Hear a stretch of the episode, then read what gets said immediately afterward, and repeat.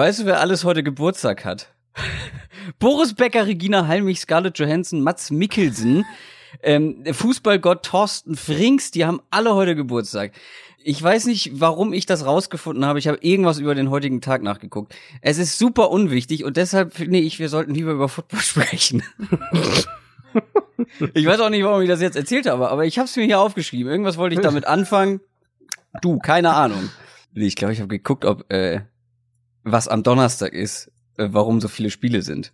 Ich glaube, das habe ich nachgeguckt. Ei, ei, ei. Toll. Schon völlig verloren. Ja, in den Tiefen des Wikipedias, der Wikipedia-Artikel. Oh, da kann man auch Zeit Das ist wie auf verbringen. YouTube, wenn man, wenn man ein Video anfängt zu schauen und dann wird man Ja, auf das nächste weitergeleitet, dann sieht man da wieder irgendwas, was dann interessiert und irgendwann sind zwei Stunden um und man weiß überhaupt nicht, was man gerade die letzten zwei Stunden gemacht hat. wem sagst du das als Arbeitslosen? Also ich, ich mit was man Zeit verbringen kann den ganzen Tag über, toll. Zum Beispiel auch mit Podcast aufnehmen.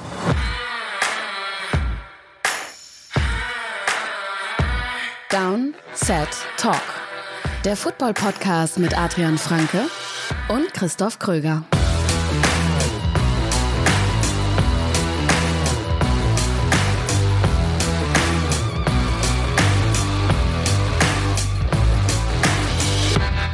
Es ist Donnerstag, der 22. November 2019. Mein Name ist Christoph Kröger und es gibt eine neue Downset Talk Folge und das natürlich nicht ohne Adrian Franke an meiner Seite. Das wäre dein Einsatz gewesen, was zu sagen.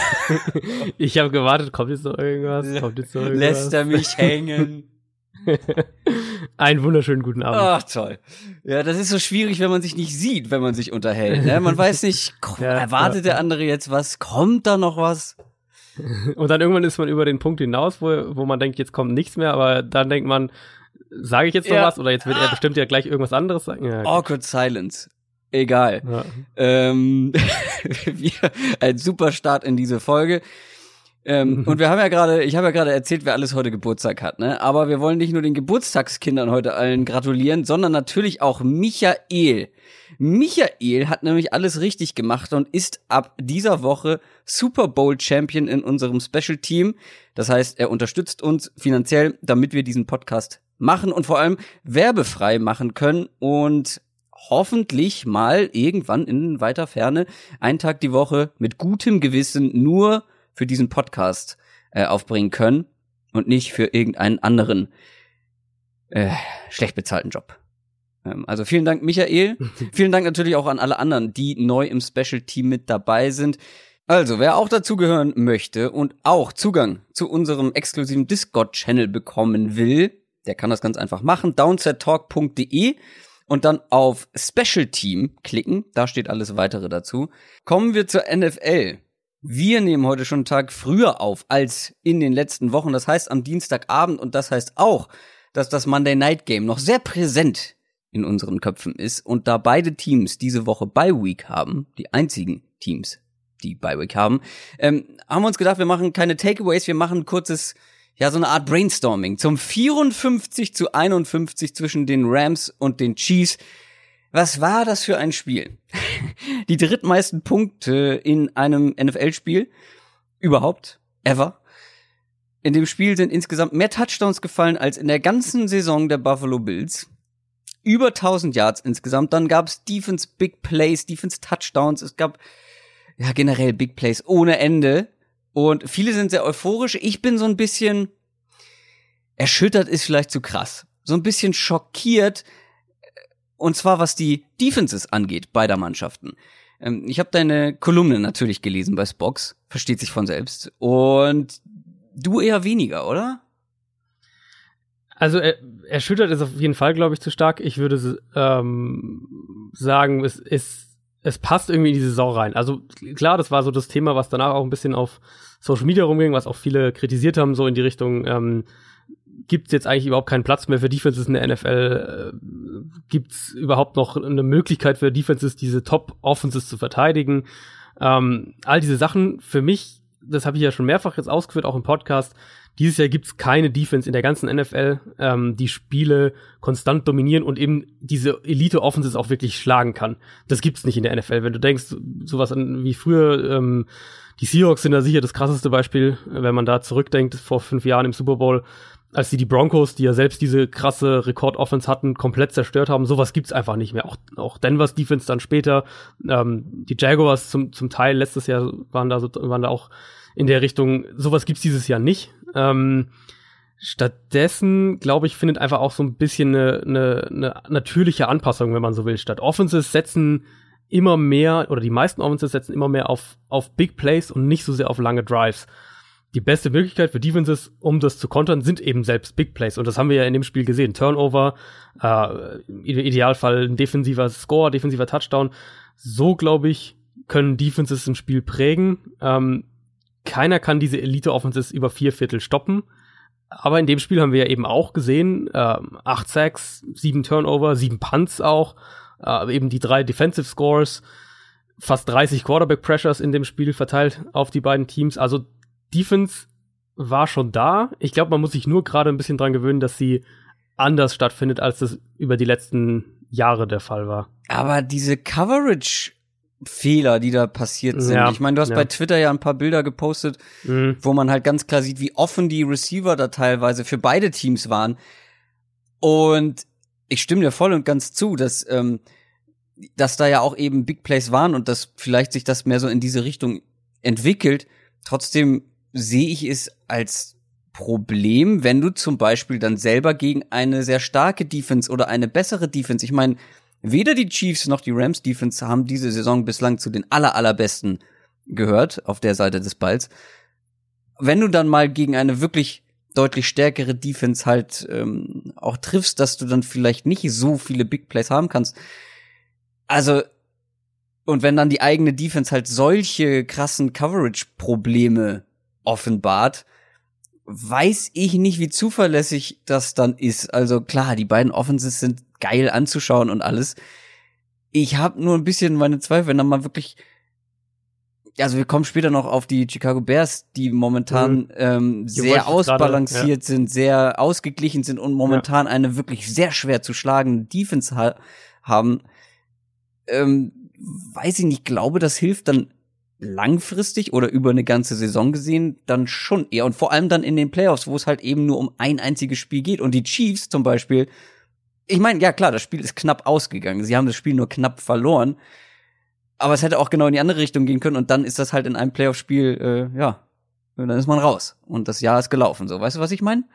Absolut. Also diese Coverage-Busts, das ist auch das, was man mit diesem, mit diesem, was ich gerade, diese Begründung oder diese, diesen Erklärungsversuch aus defensiver, defensiver Sicht ähm, diese Coverage Busts kann man damit nicht verteidigen. Die sind halt einfach, das sind halt einfach Fehler und und äh, ich habe glaube ich acht Bilder oder so äh, getweetet. Ähm, es gab noch viel mehr solcher Szenen, also da gab es wirklich oft sehr sehr freie Receiver. Ähm, ich hätte jetzt auch das Bears Beispiel gebracht, weil ich finde es passt ganz gut. Ich, ich glaube, wir sind uns einig im Moment so Momentaufnahme nach Woche 11 vor Woche 12 sind die Bears wahrscheinlich die beste Defense in der NFL, oder? Ich äh, habe gleich noch ein äh, boldes Statement zu den Bears, aber das würde ich so. Lass mich kurz überlegen. Nee, im Moment gibt's keine, die ich da auf jeden Fall davor setzen würde. Nee, genau. Also so Vikings sind ja, auch in der Richtung. Die ähm, hatte ich ähm, jetzt auch als erstes im Kopf. Jaguars an einem sehr guten Tag, vielleicht noch, aber eigentlich sind die nicht mehr auf dem Level. Im Moment zumindest nicht. Ähm, was würdest du realistisch glauben, auf wenn jetzt sagen wir, die, die, die, äh, die Chiefs spielen das Spiel, was sie gestern gespielt haben, offensiv, bei wie vielen Punkten halten die Bears sie dann? Ich glaube nicht, dass es, dass es unter 30 ist, ehrlich gesagt. Ich glaube, die, die, die, die, schwer, die Chiefs ja. von gestern spielen gegen die Bears vom Sonntagabend, wie auch immer. Äh, ist natürlich sehr theoretisch, aber stellen da auch, ja. stellen da auch Richtung 30 Punkte auf. Also irgendwas so 28, 31, 34, so in der Ecke würde ich da trotzdem irgendwie tippen. Ja, da magst du, ja, das, auch, das ist ja, das ist, ja, das ist sehr hypothetisch jetzt. Eine sehr, ist sehr absolut, ist, ist sehr, sehr hypothetisch. Aber du wirst, sagen wir mal so, wir sind uns beide einig, dass die Chiefs da nicht plötzlich nur 17 Punkte zusammenbringen würden. Ähm, mit so einer Offense, wie sie Kansas City eben hat und die Rams eben auch haben, oder die Saints vor allem auch. Die Saints sind noch mal ein bisschen anderer Fall, auf die kommen wir nachher eher auch noch mal. Ist es, hast du so ein quasi schon so ein großes Gewicht auf der Waage, wenn wir, wenn wir in das Spiel reingehen, dass du dir defensiv eben auch ein gewisses Maß an Aggressivität leisten kannst. Und daraus resultieren dann zum Teil auch diese Coverage-Busts, weil du weißt, deine Offense wird Summe X auf jeden Fall irgendwie aufs Scoreboard bringen und wahrscheinlich sogar mehr, wenn du es einigermaßen konservativ schätzt. Wir sind uns beide einig, es war wirklich ein sehr eindrucksvolles Spiel. Ähm, und zu irgendeinem Zeitpunkt fiel der Kommentar in der, in der amerikanischen Übertragung MVP-Candidates all over the field. Und das war wirklich so. Also, da waren, da sind so viele herausragende Spieler auf dem Feld gewesen und ich finde, Aaron Donald hat äh, sie alle irgendwie noch mal ein bisschen überragt. Also ich fand, das war ein, ein verdammt starkes Spiel von ihm. Ähm, weißt du, weißt du, was meine Lieblingsstep zu dem Spiel ist? Na? Die Rams hatten in dem Spiel gegen die Chiefs, wo sie 54 Punkte zusammengebracht haben, weniger Offense Net Yards als die Buccaneers gegen Washington. Und die Buccaneers hatten drei Punkte gegen Washington. Äh, das muss man sich mal überlegen. Da bin ich jetzt, oh Gott, da bin ich irgendwie nicht hinterhergekommen. Ich weiß also nicht, Rams, ich der Einzige bin. Rams ja. gegen Kansas City. Ja. Weniger, haben weniger Offense Net Yards produziert als die Buccaneers letzte Woche gegen Washington. Die Rams 54 Punkte, die Buccaneers mit mehr Offense Net Yards als die Rams gestern drei Punkte. Äh, das macht jetzt die Buccaneers vor allem noch mal. ähm, also das ist jetzt nicht das beste Zeichen. Nee, nein. Äh, ach, ich freue mich schon auf die Buccaneers gleich in der Preview. So, machen wir weiter. Und ähm, für alle, die vielleicht das erste Mal bei diesem Podcast mit dabei sind, ähm, guckt gerne mal bei uns bei Social Media vorbei. Wir haben Twitter jetzt schon mehrfach angesprochen, da sind wir beide privat, aber auch natürlich als ähm, Podcast. Facebook, Instagram, YouTube gibt's natürlich auch. Und was jede Woche zu diesem Podca Podcast dazugehört, sind die News. News aus der NFL. Wir haben relativ wenige Neuigkeiten, aber eine ganz bittere. Das werden die meisten von euch schon mitbekommen haben. Alex Smith hat sich eine üble Beinverletzung zugezogen, der Quarterback der Washington Redskins, und ist für die Saison raus. Ja, das war wirklich eine üble Verletzung. Also wer es gesehen hat, der, der weiß jetzt genau, wovon wir sprechen. Wer es nicht gesehen hat, dem würde ich nicht raten, das äh, sich anzuschauen. Im Endeffekt ein Schien- und Wadenbeinbruch wird, wurde, glaube ich, sogar schon, oder wird jetzt heute operiert, auf jeden Fall sehr zeitnah Operi Operation. Ähm, klar, raus für den Rest der Saison. Colt McCoy, der Backup, übernimmt, von dem Washington äh, die Coaches sehr, sehr viel halten. Sie haben ihm, äh, ich meine, jetzt in der letzten, in der vergangenen Offseason einen neuen Vertrag nochmal gegeben, der auch sehr gut dotiert ist für einen Backup-Quarterback. Ähm, ist schon lange in dem Scheme. Vom Stil her, glaube ich, wird sich jetzt nicht so wahnsinnig viel ändern. Also man kann eine ähnliche Offense mit Colt McCoy spielen wie mit Alex Smith. Äh, gut, sie haben jetzt Mark Sanchez als neuen Backup geholt, was, äh, worüber man jetzt denken kann, was man will, aber Colin Kaepernick. genau, das war auch mein erster Gedanke, aber gut, ich glaube, der Kaepernick-Zug ist einfach abgefahren, der wird keine Chance mehr bekommen in der NFL. Ich, ich sehe es zumindest nicht, dass das passiert. Ähm, und Washington jetzt, die sind immer noch Division Leader, obwohl sie jetzt verloren haben am Sonntag. Aber trotzdem hat man irgendwie so das Gefühl, dass die Saison da einfach gelaufen ist. Also, das sind zu viele Ausfälle, zu viele gravierende Ausfälle. Wir haben es ja die letzten Wochen mehrfach angesprochen. So, so die letzten drei Wochen geht es jetzt ja eigentlich schon sehr so konkret, äh, dass die mehrere Offensive Linemen für den Rest des Jahres verloren haben, ihren Left Tackle schon seit, seit mehreren Wochen vermissen. Spieler wie äh, Chris Thompson, Jameson Crowder seit Wochen nicht spielen oder in und out sind, äh, Paul Richardson für den Rest der Saison raus, jetzt der Starting Quarterback raus, das ist, das ist einfach zu viel. Das kannst du als Team einfach nicht auffangen. Hast du diese Parallelen zu der Joe Theismann-Verletzung yeah, bekommen? Also am selben spooky. Tag vor, lass mich lügen, 30 Jahren oder so. Ja. Äh, auch so eine Beinverletzung, auch ganz schlimm. Äh, an der gleichen Yardlinie mhm. quasi. Das Spiel ist mit dem gleichen Punktestand sozusagen ja, ausgegangen, nur dass die Redskins gewonnen haben. Ich glaube, damals hat der ähm, Backup-Quarterback übernommen und die Redskins in die Playoffs geführt. Ne? Also wenn, wenn das also, alles sagen, so, sagen wir so, wenn wenn das dieses Jahr in einer Division funktioniert, dann ist es die ja, NFC auf East. jeden Fall. Ähm, aber ich habe mittlerweile tatsächlich ein anderes Team dann doch als Favorit in der Division. Ich auch. Auf jeden Fall. Dann haben wir noch eine News, die kommt aus der Patriots-Ecke und wäre eine sehr gute Nachricht für alle deutschen NFL-Fans.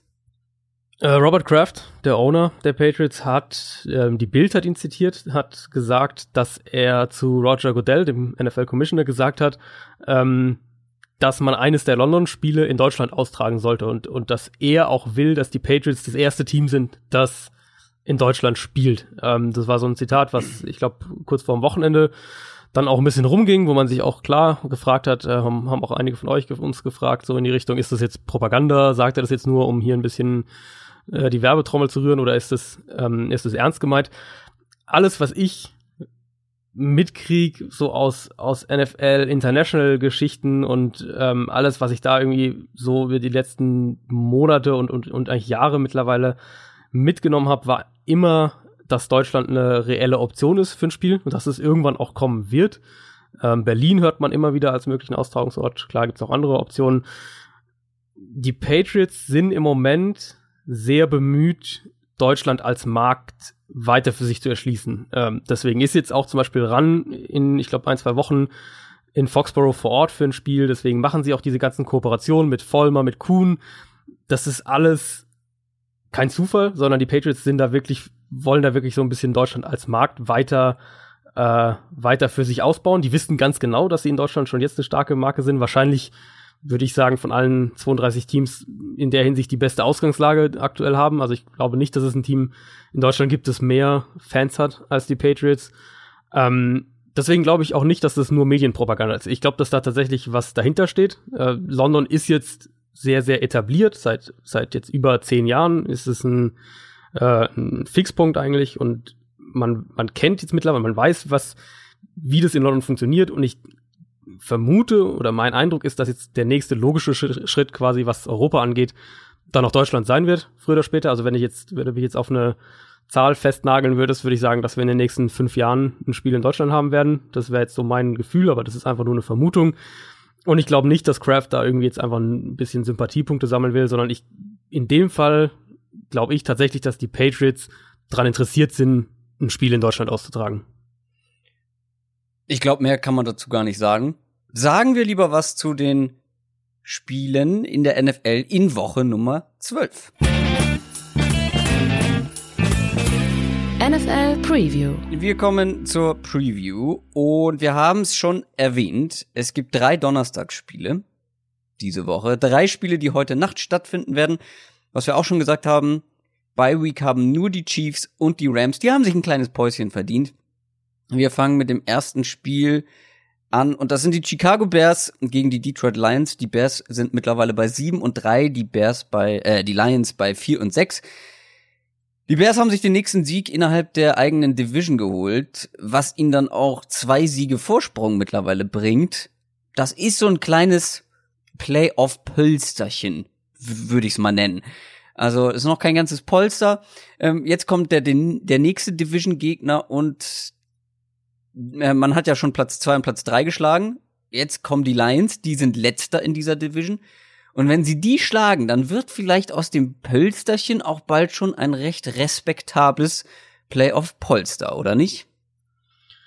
Das wäre auf jeden Fall der nächste Schritt ähm, dahin. Ich meine, im Prinzip kann man ja fast sagen, sind jetzt zwei Spiele vor den Vikings, äh, drei vor den Packers, spielen, glaube ich, noch einmal gegen Green Bay, wenn ich es jetzt richtig im Kopf habe. Also das wäre schon eine sehr, sehr gute Ausgangslage. Für die Bears ist es ein ziemlich brutaler äh, Turnaround jetzt. Die haben, äh, haben ja Sunday Night gespielt und spielen dann das erste Thanksgiving-Spiel direkt wieder auswärts. Also das ist schon sehr, sehr ja. sportlich, äh, was Regeneration angeht.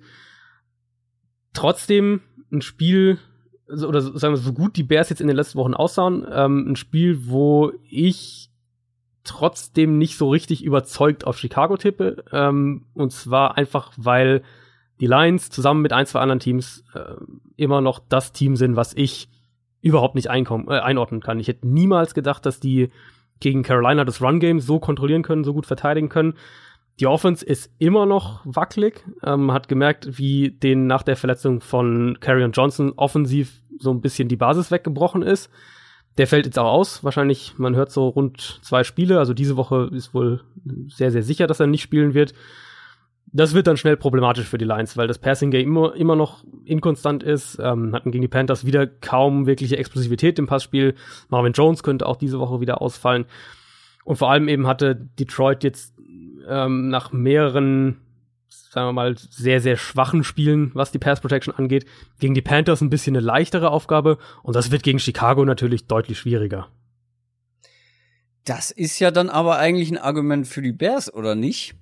Ja, also ich habe bei den bei den Lions habe ich bei mir auch stehen. Wundertüte, schwankende Leistung sind immer für eine Überraschung gut. Aber ja, jetzt kommt ja, natürlich ja. ein sehr sehr starker Pass Rush und wir haben gegen, ich glaube gegen die Vikings war es, ne, wo sie zehn Sacks zugelassen haben. Ähm, äh, ja, genau. Wenn da so ein starker Pass Rush auf sie zukommt, dass sie dann auch mal ein sehr schlechtes Spiel haben können und das hilft dann äh, Matthew Stafford natürlich überhaupt nicht. Das ist immer eine Option. Also das ist für mich vor allem eben dieser Überraschungseffekt, weil du nicht so genau weißt, was du von den Lions äh, bekommst. Aber gegen die Bears ist es im Prinzip die, die schlechteste Voraussetzung für Detroit, weil die Bears äh, mit wenig Blitzing äh, aus dem Foreman Rush und all den ganzen Stunts und, und Disguise Blitzes, äh, Disguise Pressure, all das, was sie da machen, ähm, können sie eben Druck auch erzeugen mit Blitzing, aber eben auch ohne Blitzing. Da sind äh, Akeem Hicks und Khalil Mack bei diesen Stunts sind mit die fieseste Kombination, glaube ich, die es so im Pass Rush in der NFL aktuell gibt. Und so schaffen es die Bears auch immer wieder, dass die beiden eins gegen eins Duelle bekommen. Ähm, sie haben eine sehr gute Secondary, generell sehr gute Coverage. An sich sollte Chicago hier defensiv klar äh, die Oberhand haben. Und dann kommen wir bei den Bears eben zu dem Thema, zu dem wir irgendwie immer in jeder Bears Preview kommen. Und das ist halt die Offense. Ja, sagen wir mal, sagen wir mal drei Worte, die dir spontan zu der Bears Offense einfallen. Ähm, gutes Scheme, inkonstanter Das waren schon zwei. Scheme, inkonstanter Quarterback. okay, wir, okay, zwei, zwei, zwei Facts oder zwei ja. Stichpunkte. Ähm, inkonstanter Quarterback habe ich bei mir auch stehen. Was ich so ein bisschen finde oder was ich so ein bisschen positiv herausheben möchte. Also wenn Trubisky, wenn da der erste Read nicht funktioniert, wenn der nicht frei ist, wenn der nicht da mhm. ist, dann wird's halt oft schwierig, weil er, finde ich, immer noch Probleme hat, von seinem ersten Read vernünftig wegzukommen und dann was anderes zu finden. Aber es gibt so zwei Vorteile in dieser Offense, weil generell haben wir schon oft drüber gesprochen, eine kreative, dynamische Offense durch das Scheme alleine und das Playcalling. Und wenn es dann mal so, so Broken Plays gibt, dann fixt Trubisky die aber gerne mal durch seine Athletik, was halt teilweise echt schwer zu verteidigen ja, ist und ja. was er letztes Jahr auch kaum gezeigt hat, dass er eben echt gut scramblen kann. Und manchmal ergeben sich dann ja auch offene Receiver und die trifft er dann ja teilweise zumindest, aber natürlich immer noch inkonstant im Passing. Ich habe ja eine, ich habe ja eine relativ bolde Aussage zu den Bears angekündigt. Ich finde sie gar nicht so wahnsinnig bold und vielleicht stimmst du mir sogar zu, ich finde, die Bears sind momentan tatsächlich eines der ausbalanciertesten Teams der ganzen Liga, was Offense und Defense äh, anbelangt. Da würde ich zustimmen, aber das äh, Problem eben ist, dass sie immer ihre Stärken und ihre Konstanz auf der defensiven Seite haben. Und das ist in der heutigen mhm. NFL eben, haben wir vorhin auch so ein bisschen schon thematisiert, ist es eben schwierig, so dann auf allerhöchstem Level zu gewinnen. Gegen, jetzt, wenn wir das Vikings-Spiel nehmen, da war halt die Defense sehr, sehr dominant, der Pass Rush vor allem.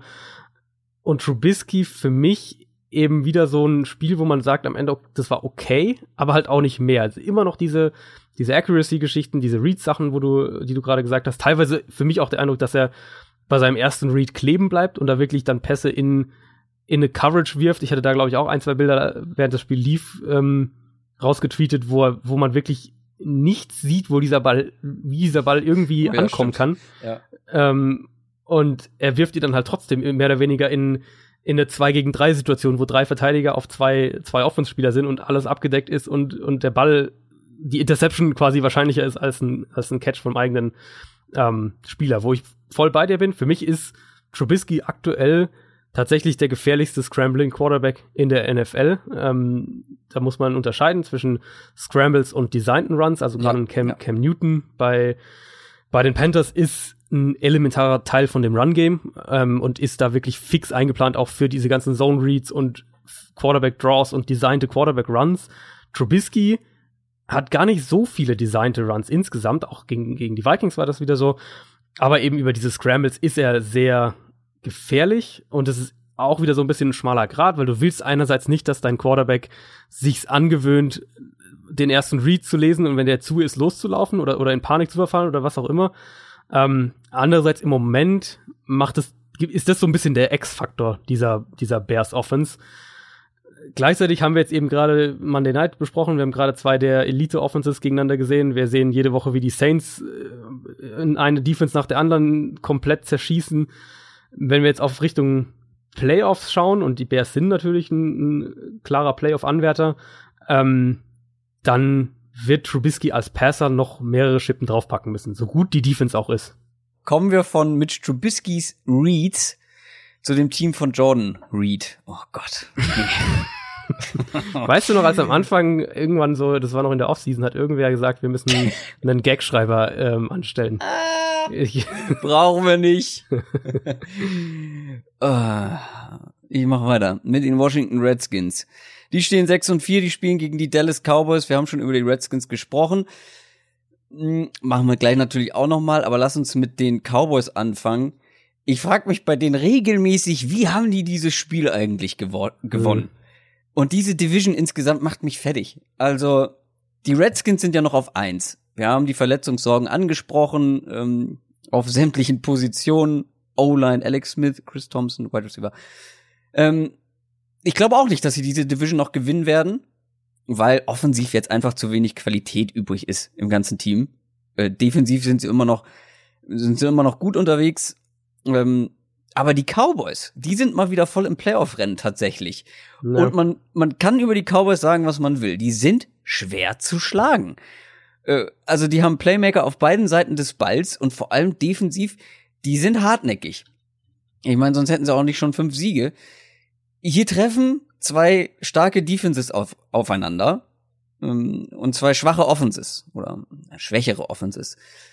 Wobei die Cowboys mittlerweile die bessere haben, wie ich finde. Und deshalb bin ich da auch bei den Cowboys. Ähm, und die werden immer interessanter in Sachen Wildcard. Beziehungsweise gar nicht wahr, in Sachen Playoffs generell, weil sie die Division immer noch gewinnen können.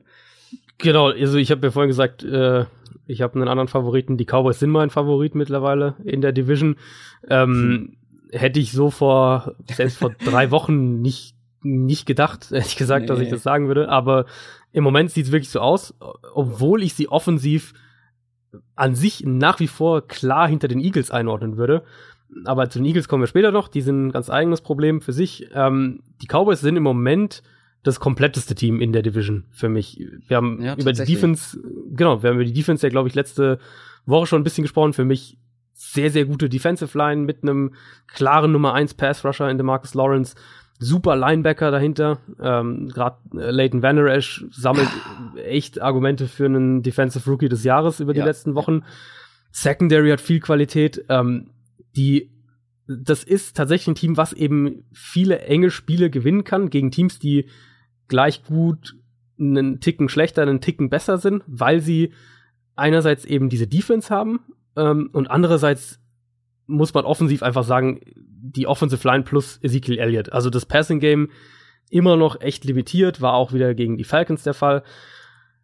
Das Zusammenspiel mit der Defense und der Offensive Line und dem Run Game, ähm, das ist halt immer noch sehr, sehr gut. Also wie diese beiden Mannschaftsteile quasi zusammenspielen. Die Offense läuft über Ezekiel Elliott. Ich hatte das äh, am Sonntag, glaube ich, irgendwann getweetet, dass man in meinen Augen einem Running Back in der NFL heute keinen MVP Award mehr geben kann, aber wenn, dann würde ich ihn eher Elliott als Todd Gurley dieses Jahr geben, weil der prägt diese Offense so extrem und man sieht es wirklich jede Woche wieder, wenn die Cowboys Elliott nicht ins Rollen bringen und das betrifft das Run Game und betrifft, betrifft aber auch das Passing Game, dann geht die Offense nirgendwo hin.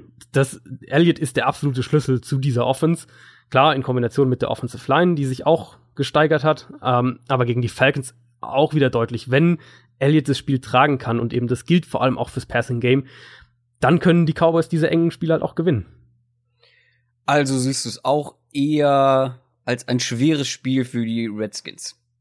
Würde ich schon sagen, ja. Also Washington, du hast gesagt, zwei starke Defenses, bin ich grundsätzlich bei dir, aber jetzt haben wir die letzten Wochen doch ein paar, sagen wir mal, inkonstante Auftritte von Washington gesehen, einige auch einfach schlechte.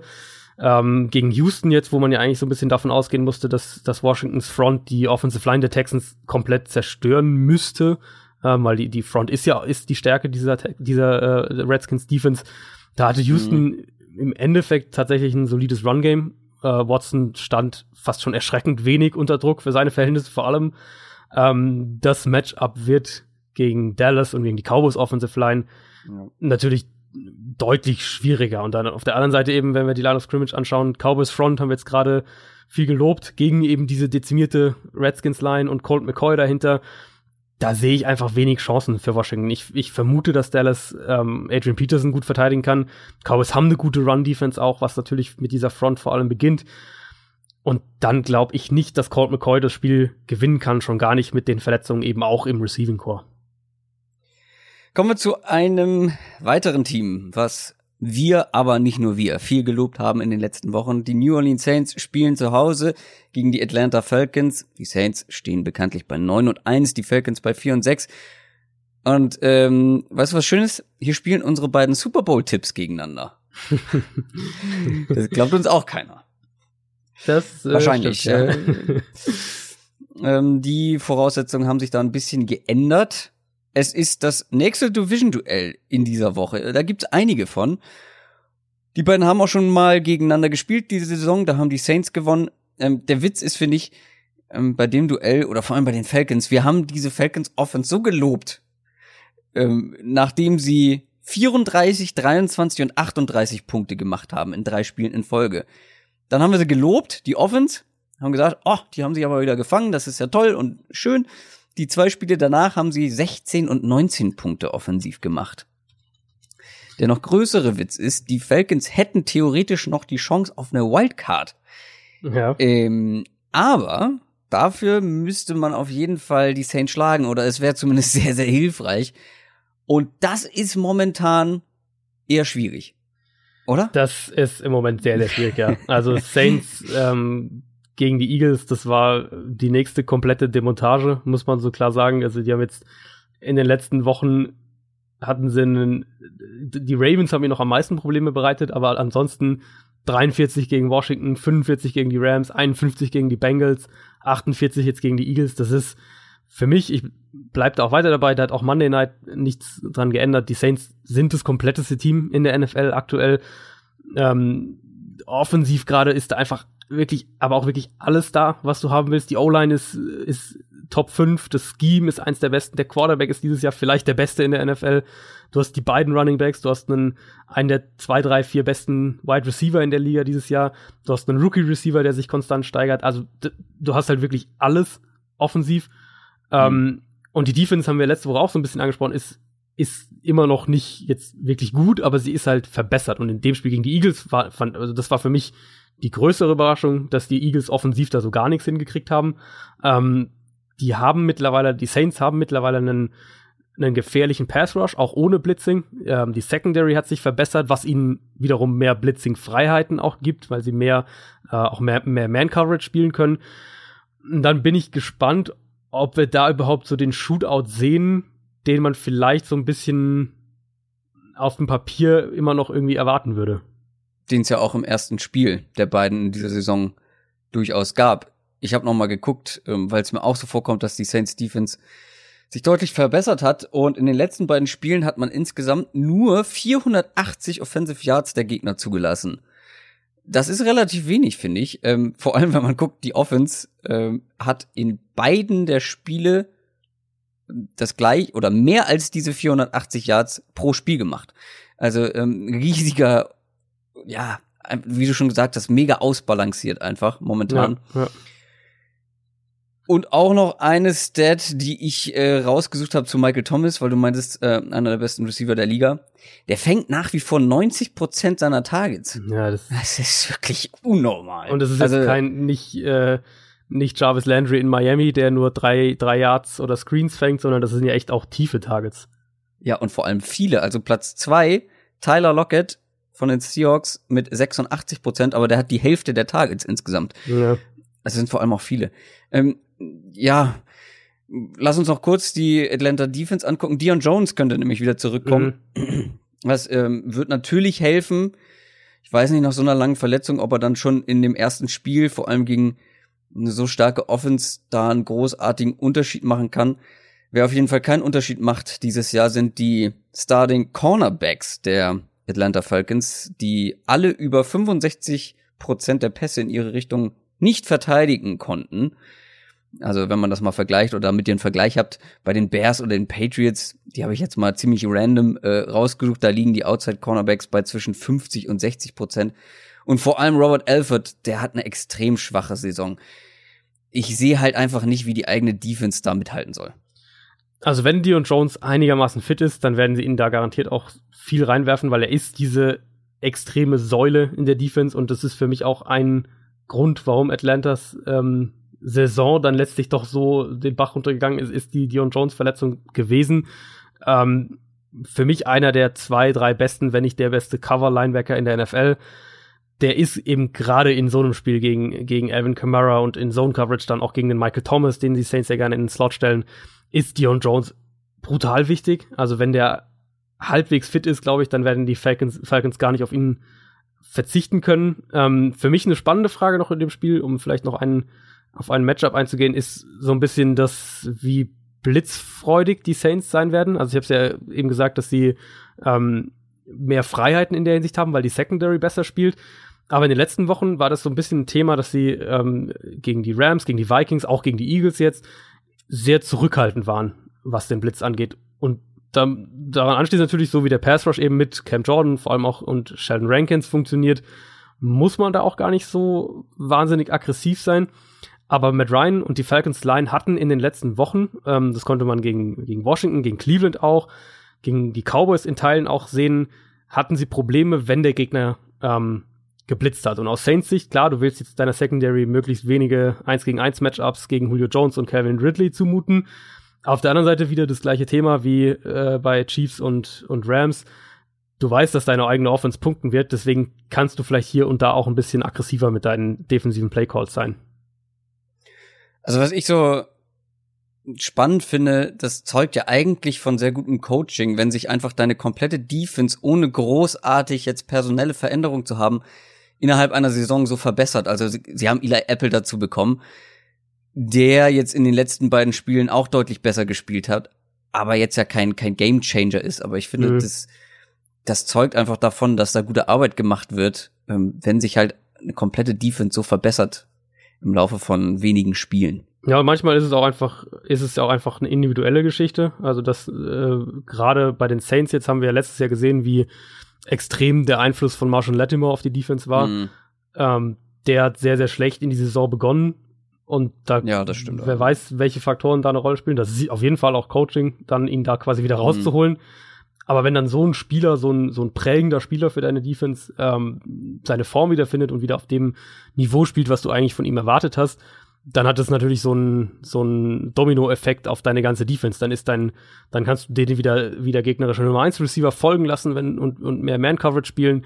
Das heißt, für, die, für den Rest deiner Secondary wird die Arbeit leichter darauf aufbauend wird dann der Pass Rush leichter, weil du vielleicht ein bisschen mehr blitzen kannst und so weiter. Also das ist ja immer so ein bisschen eine, ähm, so eine, so, so eine Zahnradgeschichte. Wenn dann irgendwie alles ineinander greift, dann, ähm, dann funktioniert es auch auf einmal scheinbar so wie auf Knopfdruck irgendwie wieder besser. Du, wenn wenn's läuft, dann läuft's. Ja, genau. Damit kommen wir zum Sonntag und zu einem Team, wo es überhaupt nicht läuft. Die Oakland Raiders sind 2 und 8 spielen gegen die Baltimore Ravens 5 und 5 und jetzt sagt ihr vielleicht, wie nicht läuft. Die haben noch gewonnen. Ja, für mich war die einzige Erkenntnis, dass sie nicht mal tanken können. Also, weißt du, willst du eigentlich den Nummer 1 Pick für die Raiders sehen? Und dann gewinnen sie auf einmal wieder gegen die Cardinals. Also die machen alles falsch diese Saison. Ich verstehe das doch alles. Ja, vor allem, vor allem wie sie, wie sie gewonnen haben, ne? Mit diesem, ja, komm. dieser, dieser, was war das von der, von Arizonas 38 Yard Line oder was gepantet, äh, ein Field Goal aus aus sehr, sehr kurz, also da waren so ein paar Sachen dabei, wo man sich schon mal so kurz dachte, ja, wenn du gewinnen willst und es aber eigentlich ergebnismäßig äh, du jetzt keinen Druck hast, dann spielst du das vielleicht anders. Du möchtest damit sagen, dass sie wirklich versucht haben zu tanken und versucht haben, das Spiel zu verlieren? Also so, so krass würde ich es nicht sagen, aber es war schon sehr, sehr, sehr konservativ, wie sie, wie, wie Gruden das Spiel gecallt hat, offensiv. Äh, ganz kurz, ich glaube zu den Raiders, ja, wir wollen nicht weiter drauf rumhacken, aber eine Sache, die mich wirklich stört, ist das Verhalten von Gruden an der Seitenlinie. Ähm, da gab es ja diese Diskussion mit, mit Derek Carr. Da haben dann im Nachhinein viele gesagt, ah, war alles gar nicht so schlimm. Trotzdem finde ich sein Verhalten halt irgendwie schwierig, weil du nimmst eigentlich Derek Carr all seine Waffen, du nimmst ihm seinen besten Receiver, du nimmst den besten Spieler der ganzen Offense, oder beziehungsweise nimmst ihn nicht, der hat sich verletzt, Marshawn Lynch, ähm, dann draftet Gruden noch einen noch nicht NFL-fähigen Lineman.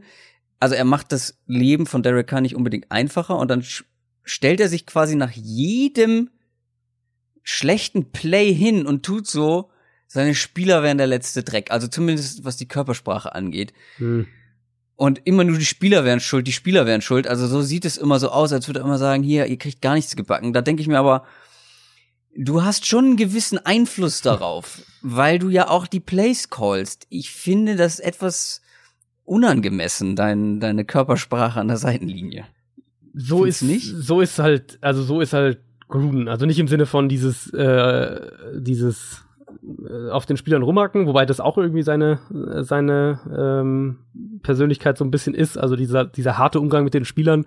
Ähm, aber eben auch dieses sehr, sehr emotional im Moment reagierende. Das war schon, das war ja schon fr früher mit Gruden immer ein Thema. Das war, ist ja auch ein, so ein konstanter Konfliktpunkt oder irgendwas, was immer wieder mal von, von Team-Insidern, Team-Beatwritern aufgebracht wurde, dass Derek Carr halt eigentlich nicht der Quarterback ist, den du auf die Art und Weise vernünftig anpacken kannst. Also, dass der eigentlich einen ganz anderen Coach bräuchte, was, was so den persönlichen Stil angeht. Ähm, und das wird sich aber bei Gruden halt jetzt auch nicht ändern. Also Gruden ist dieser Coach und der war ja schon früher und der wird ja jetzt auch weiter sein. Umso mehr mit, mit einem Zehn-Jahres-Vertrag in der Tasche wird er sich da nicht verstellen. Die Frage ist halt so ein bisschen, ob oder die Frage ist so ein bisschen, wie Gruden Carr sieht und ob er glaubt, dass er, wenn er ihm mehr, mehr an die Hand gibt quasi, ähm, dass er dann mit Derek Carr wirklich gewinnen kann. Ich habe da so meine Zweifel, vor allem wenn man ja, diese Diskussion auch. nach jedem schlechten Play gesehen hat. Da kann mir keiner erzählen, dass da nicht ja Frust in Gruden herrscht. Kommen wir zum äh, zur spannenderen, deutlich spannenderen Quarterback Situation und zwar bei den Baltimore Ravens. Da hat Lama Jackson seinen ersten Einsatz als Starting Quarterback gehabt und der war in vielerlei Hinsicht eindrucksvoll weil er hatte die zwei, zweitmeisten Quarterback-Runs aller Zeiten in einem Spiel in der NFL. Du hast geschrieben über ihn und seinen ersten Auftritt in deiner Kolumne. Lass uns lieber in die Zukunft gucken. Also nächste Woche wird er vermutlich wieder starten, aber darüber hinaus ist natürlich jetzt die Diskussion zu Recht auch da, ob er vielleicht sogar den Rest der Saison als Starting Quarterback der Ravens ähm, sehen wird.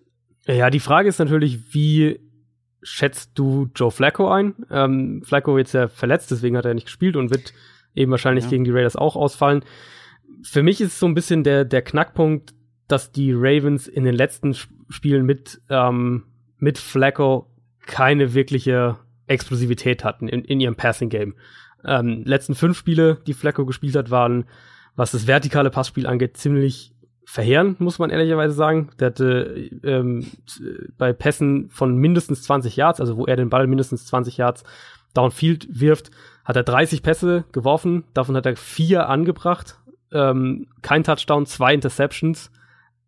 Wirklich schlecht, also wirklich eine schlechte Bilanz. Teilweise auch Spiele, in denen er kaum kaum vertikale Pässe versucht. Äh, wenn er sie versucht, eben war es in den allermeisten Fällen eine Incompletion oder dann eher noch ein Turnover als ähm, als ein Touchdown oder irgendwas in der Art, also zwei, halb so viele Interceptions wie Completions bei diesen Pässen. Die Theorie, die dann, glaube ich, für mich so ein bisschen, die man dann daraus, darauf anschließen kann, ist, dass du mit Jackson eventuell mehr Möglichkeiten bekommst, was explosive Plays angeht. Und klar, das findet dann erstmal im Run-Game statt. Also die Ravens ja eigentlich ein Team, was eher passlastig auch in den letzten Wochen wieder war haben sich jetzt krass umgestellt gegen die Bengals. Jetzt beim ersten äh, Start von Lamar Jackson 74% Runs. Das ist eine extrem hohe Quote. Der, der Ligaschnitt so bei rund 60% Pässen, also rund 40% Runs. Und die, die Ravens haben den Ligaschnitt mal fast, fast verdoppelt. Ähm, das waren auch viele geplante Runs von Lamar Jackson, also 27 Runs insgesamt, was auch eine absurd hohe Zahl ist. Also wirklich, das siehst du in der NFL eigentlich nie, dass ein Quarterback 27 Mal läuft. Das waren fast so viele wie die Seahawks im ganzen Spiel und die sind auch mal wieder viel gelaufen ja, eigentlich. Also, also 27 Runs ist wirklich, wenn du, wenn du einen, wenn du die Jaguars mit, mit Leonard Fournette hast und die denen das ganze Spiel über ähm, dem, das ganze Spiel über den Ball geben, dann, dann kommst du auf so eine 27 Run-Zahl. Also das ist für einen, für einen Powerback ist das eine hohe Zahl. Für einen Quarterback ist es eigentlich ist es eigentlich eine absurde Zahl, aber es waren eben auch ähm, viele geplante Runs dabei für Jackson, nur drei Scrambles, das heißt 24 wirklich designte Runs, wo er ähm, über den Zone Read oder über, über Quarterback Draws und solche Sachen der Spielzug darauf ausgelegt war, dass er läuft. Ähm, der, der Knackpunkt dann ist so ein bisschen, dass die Ravens es noch mehr schaffen müssen, wenn, wenn Lamar Jackson weiterspielt, ihre Run Plays und ihre Pass Plays besser zu kombinieren. Das ist ja so ein Punkt, der bei den Ravens schon letztes Jahr immer wieder mal ein Thema war. Sie hatten große Probleme damit in der letzten Saison, ähm, ihre Run-Plays und, und Pass-Plays zu, zu vereinen und die Formationen auch besser aufeinander abzustimmen. Deswegen haben sie sich auch so viele Titans geholt oder, oder so hohe Ressourcen in Titans gesteckt.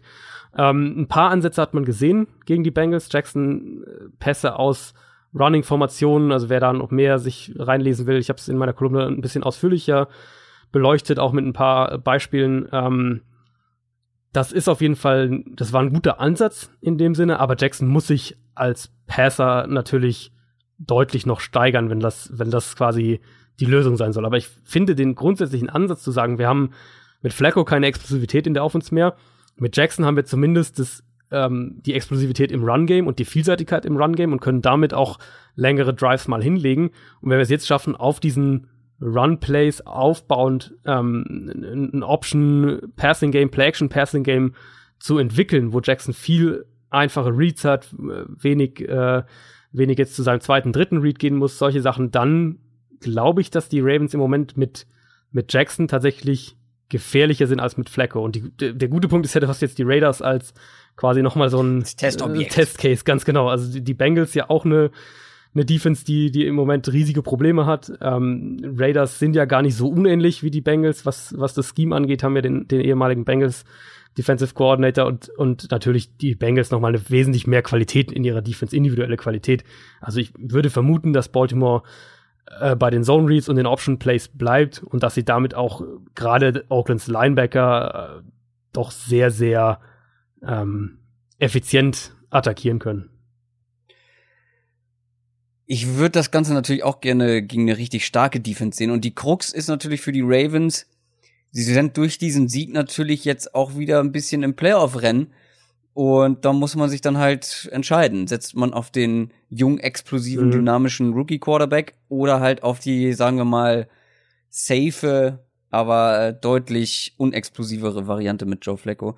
Ich glaube, wir müssen das Match aber auch nicht nochmal umdrehen, weil wenn deine besten Spieler in der Offense Jared Cook und Jalen Richard heißen, ähm, Jalen Richard, so wird er, glaube ich, ausgesprochen, mhm. äh, und die auf eine Ravens Defense treffen, die nach wie vor zu den besseren Defenses in der Liga gehört. Ja, gut, was will man da sagen? Ja, also ich glaube, wir glauben beide nicht dran, dass die Raiders da viel Land sehen, nee, oder? Nee, also gerade, ich schätze, das wird vor allem eben auch wieder ein Spiel sein, wo die Ravens Derek Carr sehr, sehr viel unter Druck setzen und dann sind die Ravens in der Secondary viel zu stabil, um, um diese Coverage-Busts zu haben, die Arizona letzte Woche hatte.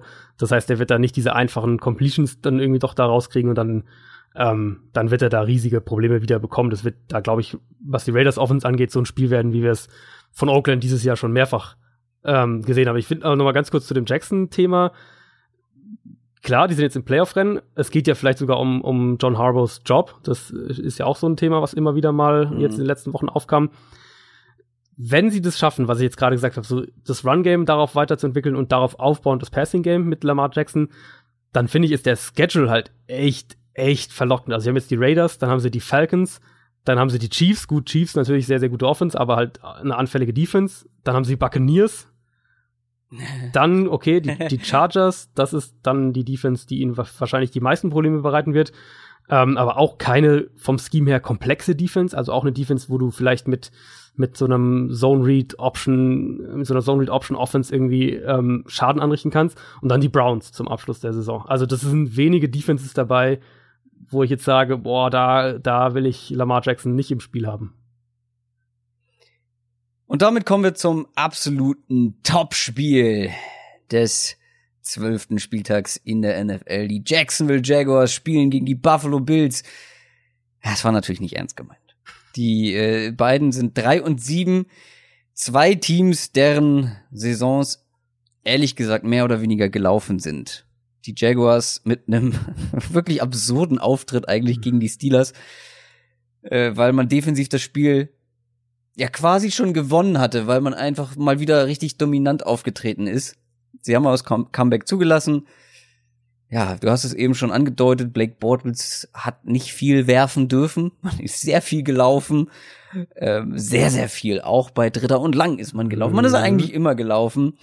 Für mich ganz klares Zeichen. Da hat man die Saison abgehakt.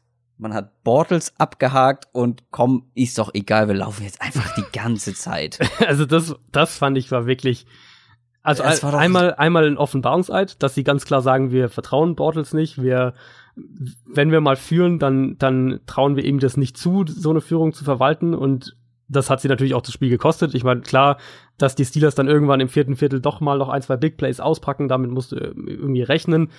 Jaguars hätten das Spiel aber schon viel länger, viel früher entscheiden können, ja. wenn sie ein bisschen was von ihrem Passing Game ähm, bekommen hätten. Aber sie haben wieder alles versucht, um ihn zu verstecken. Die letzten fünf Drives der Jaguars waren eine absolute Katastrophe. Das war viermal Three and Out und ein Strip Sack, der dann das Spiel beendet hat. Bei diesen, bei diesen äh, vier Three and Outs sind sie jedes Mal bei First and Ten gelaufen, hatten bei diesen, äh, diesen vier Drives und, und äh, also den, den, den vier Three and Outs hatten sie acht Runs insgesamt. Und was schätzt du für wie viele Yards?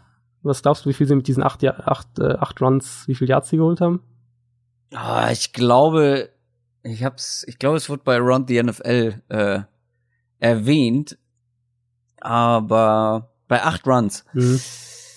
Hm, wenn du so fragst, 20 Yards, wahrscheinlich weniger. Wenn du sechs so Yards.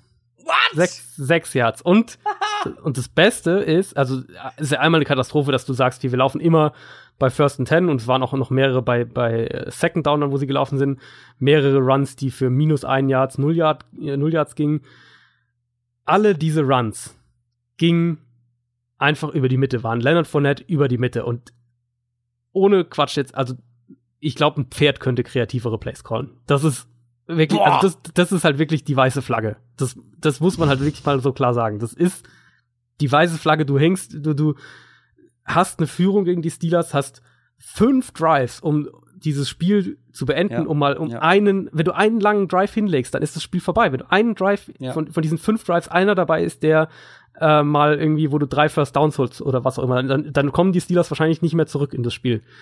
Und du bist so dermaßen konservativ, unkreativ. Also selbst wenn du sagst, du, okay, wir laufen jedes Mal, dann halt nicht jedes Mal den gleichen, mehr oder weniger den gleichen Run, äh, sondern vielleicht irgendwas anderes. Dann lass Bortles halt wenigstens mal laufen. Das kann er ja an sich auch schon. Ähm, ja, also das war schon. Also so aufgebracht habe ich dich ja noch nie erlebt in der in den Monaten Downset Talk jetzt. Ähm, ja, weil es ist so, ich finde, es, es treibt diese Jaguars-Geschichte so ein bisschen jetzt auf die Spitze, dass du wirklich so ein Spiel hast, wo du ja, also an sich, wenn die Jaguars das gewinnen, ähm, bei 4 und 6, so wie die Defense da gespielt hat, dann hast du die zumindest mal noch so ein bisschen auf dem Zettel als, naja, wenn die Defense so weitermacht, vielleicht geht da doch noch irgendwie was. Aber die Art und Weise, dass sie im Prinzip im Prinzip, wenn wir jetzt sagen, die Saison für die Jaguars hat mit dem Spiel geendet, jetzt gestern, äh, also am Sonntag, ähm, dann im Prinzip hat diese Saison genauso geendet, nämlich wie, wie die letzte Saison, nämlich dass sie versuchen, Bortles zu verstecken und du in der heutigen NFL einfach deinen Quarterback nicht verstecken kannst. Also wir haben jetzt noch gar nicht über das Matchup gegen die Buffalo Bills gesprochen, aber trotzdem noch eine Frage zu den Jaguars. Ähm, also da, du bist, ja, das ist kein Geheimnis, dass du willst, dass Bortles nächstes Jahr nicht mehr Quarterback der Jaguars ist, aber hinterfragst du auch Doug Marone? Muss man, glaube ich, oder? Also die, die Frage ist natürlich immer so ein bisschen, wer die Entscheidungen äh, trifft, also wer das letzte Wort hatte und gesagt hat, wir äh, bleiben bei Bortles und wer das letzte Wort hatte, wie dieses Team so zusammengebaut ist, aber ich hoffe, dass der Head Coach zumindest bei den Entscheidungen während eines Spiels das letzte Wort hat. Davon würde ich schon auch mal ausgehen. Ähm, und dann muss man ihn auf jeden Fall hinterfragen. Also das ist ja, äh, also wie gesagt, du kannst, du kannst ja sagen, äh, wir, wir lassen Fournette da, wir, wir sind ein Team, das ist unsere Identität, wir sind ein Team, das, das äh, den Ball laufen will und darauf setzen wir und das ist unser, unser Stil und jetzt versuchen wir das Spiel auch so zu beenden, okay. Aber dann musst du halt ein bisschen Kreativität und Abwechslung wenigstens da reinbringen. Also da musst du halt wirklich dann bau halt, wenn du, wenn du Bortles schon nicht werfen lässt, dann bau halt wenigstens mal ein, zwei Zone Reads ein, dass er, dass du so ein bisschen eine, eine Abwechslung quasi in deinen Play Calls hast, irgendwas in der Richtung. Ähm, so, also umgekehrt dann auch immer die Frage, was die, die, die Jaguars sind als, als Titelkandidat in die Saison gegangen, für viele jedenfalls. Und im Endeffekt ähm, finde ich, stimmt in dem Team aktuell sehr, sehr wenig. Und da musst du natürlich auch auf den Headcoach schauen. Okay, jetzt ein paar Worte zu den Buffalo Bills. Ich meine, hier kommt eine 40-Punkte-Offense auf die Jaguars ja. zu. Äh, vielleicht erinnert ihr euch, die Buffalo Bills haben ihr letztes Spiel vor der Bye Week nämlich gewonnen. Die haben die Jets mal so richtig lang gemacht, über 40 Punkte erzielt. Die Frage ist natürlich, wie ausbaufähig oder wie konstant ist eine Offense dessen gefährlichster Receiver ein O-Liner ist. das ist aber hart, Calvin Benjamin als O-Liner zu bezeichnen. Ja, so kann man es sehen. Man kann es auch einfach so sehen, dass da ein O-Liner einen Touchdown gefangen hat und das zumindest besser aussah, als wenn Tom Brady einen Pass fängt. Das stimmt, ja, das stimmt. Also, okay, Bills. Ähm, sagen wir es mal so, die Bills haben in dem Spiel eine Chance, wenn sie offensiv nicht komplett implodieren, was gegen die Jaguars Defense sicher ähm, passieren kann, wenn die so spielen wie gegen Pittsburgh. Ähm, die werden im Pass Rush sicher große, den, den Bills große Probleme bereiten. Die Offensive Line von Buffalo ist immer noch ein, ein eklatantes Thema. Ähm, Jalen Ramsey war unfassbar stark gegen die Steelers. Mit der Secondary, die Jacksonville hat, werden sie oder sollten sie überhaupt keine Probleme haben, die Bills konstant in 1 gegen 1 Coverage zu nehmen, was dir dann natürlich auch wieder äh, Freiheiten für, für Blitzes gibt. Oder eben, und das ist, glaube ich, eine gar nicht so unwahrscheinliche, ein gar nicht so unwahrscheinliches Szenario, dass die Jaguars hier und da auch einen Quarterback-Spy abstellen, weil bei den Bills ja wohl aller Voraussicht nach Josh Allen zurückkehrt, der Rookie-Quarterback. Und für den, oder, oder was den angeht, ist die größte Gefahr immer noch das Scrambling für mich. Nicht unbedingt das Passing-Game, aber eben auch das Scrambling. So, ähm, eher das Thema, Jacksonville hatte in den letzten Wochen mehrfach Spiele, wo sie Probleme mit scramblenden und laufenden Quarterbacks hatten. Ganz besonders das Cowboys-Spiel ist da ein bisschen in Erinnerung geblieben. Könnte mir gut vorstellen, dass sie, dass sie einen ihrer schnellen Linebacker da oder einen Safety häufiger mal als Quarterback-Spy abstellen und, und so Allen Probleme bereiten.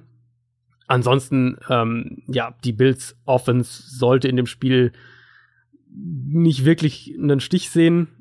Umgekehrt, so wie die Bills Defense die letzten Wochen gespielt hat, sehe ich im Moment auch nicht, wie die Jaguars da den wahnsinnig, äh, wahnsinnig viele Punkte zusammenbringen, weil die, die Bills werden den Run gut verteidigen, ähm, werden der, der Jaguars Line auch im Pass Rush, glaube ich, Probleme bereiten und dann ist, könnte das so ein Spiel sein, was dann vielleicht irgendwie durch einen defensiven Touchdown am Ende entschieden wird.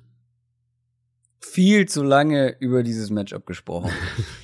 Wir kommen zu den Seattle Seahawks, die sind 5 und 5 gegen die Carolina Panthers, die sind 6 und 4. Zwei Teams mit ernsthaften Wildcard-Ambitionen. Deshalb auch ein sehr spannendes und wichtiges Spiel für beide Teams. Die Panthers, ähm, also auch wieder so eine Sache, da lasse ich mich drauf ein. Ich war ja lange skeptisch, ne, was die Panthers angeht. Mhm. Und dann lasse ich mich drauf ein und wir loben sie. Mhm.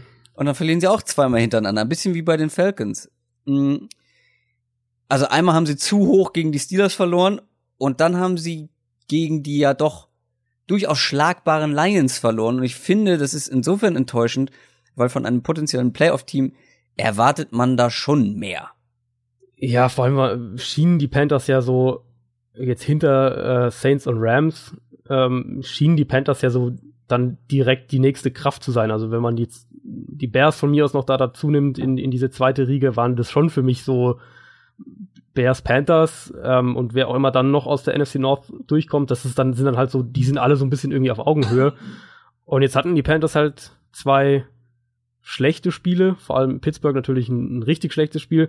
Und das macht jetzt das Matchup zu einem absolut wirklich elementaren äh, Spiel mit Wildcard-Implikationen, ganz klar. Die Seahawks nach dem Sieg über die Packers am Donnerstag äh, haben noch eine Chance, äh, müssen aber, würde ich jetzt mal sagen, mindestens fünf von, von den ausstehenden äh, sechs Spielen auch gewinnen. Und Carolina natürlich dann ein direkter Konkurrent, mit dem Seattle hier gleichziehen könnte, den, den direkten Head-to-Head-Vergleich für sich entscheiden könnte. Der spannendste Part vielleicht dabei, dass die beiden Teams sich in ihrem generell philosophischen Ansatz, wenn man so will, durchaus ähneln. Beide äh, wollen auf den. Run setzen.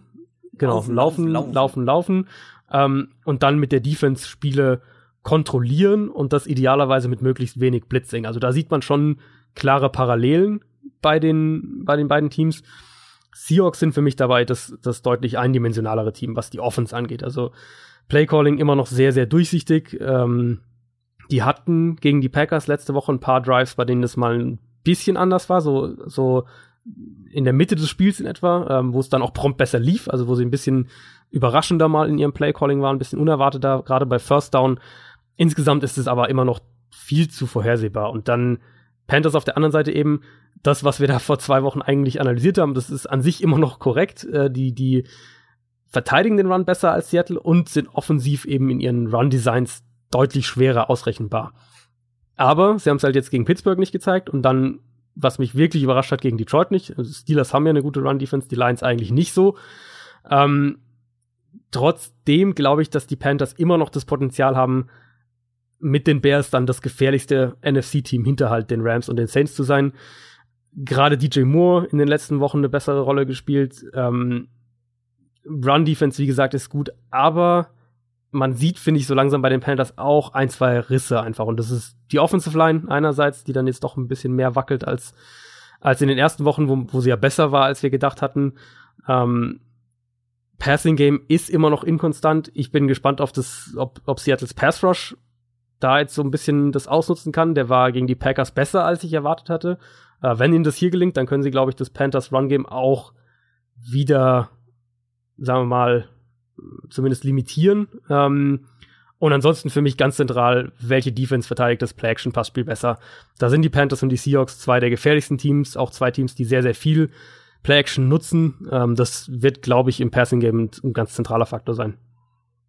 Ja, und am Ende halt, wie du auch schon angedeutet hast, wird sehr entscheidend sein, wer kann das Spiel im, im Endeffekt länger kontrollieren. Also, was mir aufgefallen ist, die Seahawks hatten gegen die Packers zehn Minuten länger den Ball als die Packers. Hm. Ähm, aber wenn die Panthers halt eben auch darauf aus sind, oh, ich habe heute einen Bottles im Hals irgendwie, also irgendwie sitzt er quer. Ähm, dann wird's halt, äh, dann wird's halt äh, interessant, wer das besser schafft.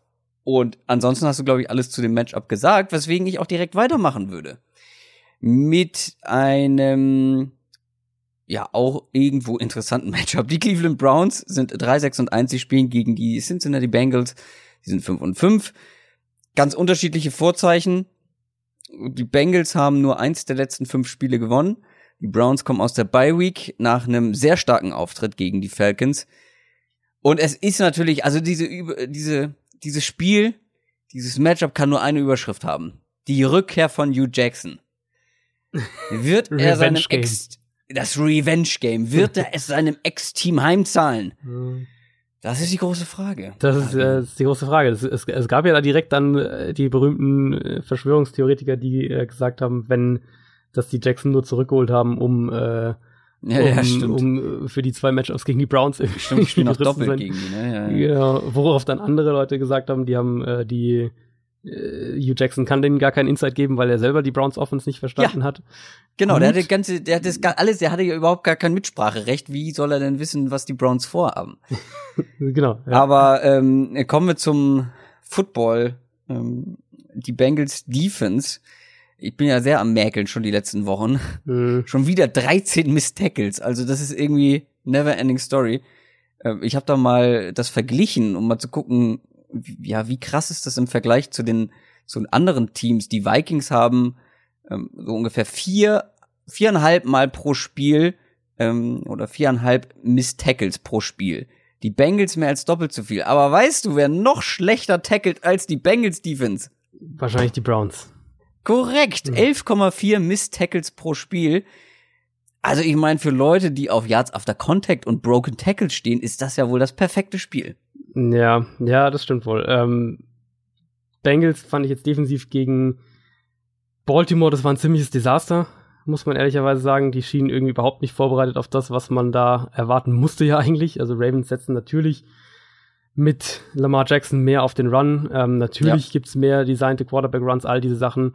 Dafür war Cincinnati offenbar überhaupt nicht bereit. Da war immer wieder die Mitte des Feldes offen, einfache Reads für Jackson bei seinen Runs. Ähm, das passt ein bisschen zu dem, was man bei Cincinnati schon seit ein paar Wochen jetzt beobachten konnte. Eine sehr softe Zone-Defense, wenig Blitzing, wenige komplexe Coverages, wenig Post-Snap-Veränderungen. Vereinfacht irgendwie kann man sagen, die Bengals fordern Offenses dazu auf, ähm, okay, ihr bekommt keine Big Plays, aber ihr müsst viele Plays und, und lange Drives gegen uns hinbekommen. Und das gelingt Offenses halt irgendwie auch dann doch recht häufig in den letzten Wochen. Insofern schon ein spannendes Matchup. Ähm, Browns Offense sah verbessert aus nach den Trainerentlassungen. Ähm, ein paar positive Tendenzen. Ich denke, die können in dem Spiel mit ihrem Run-Game Erfolg haben. Die können äh, würde ich vermuten, mit, mit Duke Johnson, mit äh, den Titans auch Cincinnati attackieren. Ravens haben es mehrfach geschafft, Cincinnati's Linebacker in, in schlechte Matchups zu bringen. Ähm, gerade auch wenn sie in ihren Zone-Coverages sitzen, dann kannst du sie auch mit den Wide Receivern ähm, vor allem aus dem Slot heraus attackieren. Das könnte ich mir hier auch vorstellen.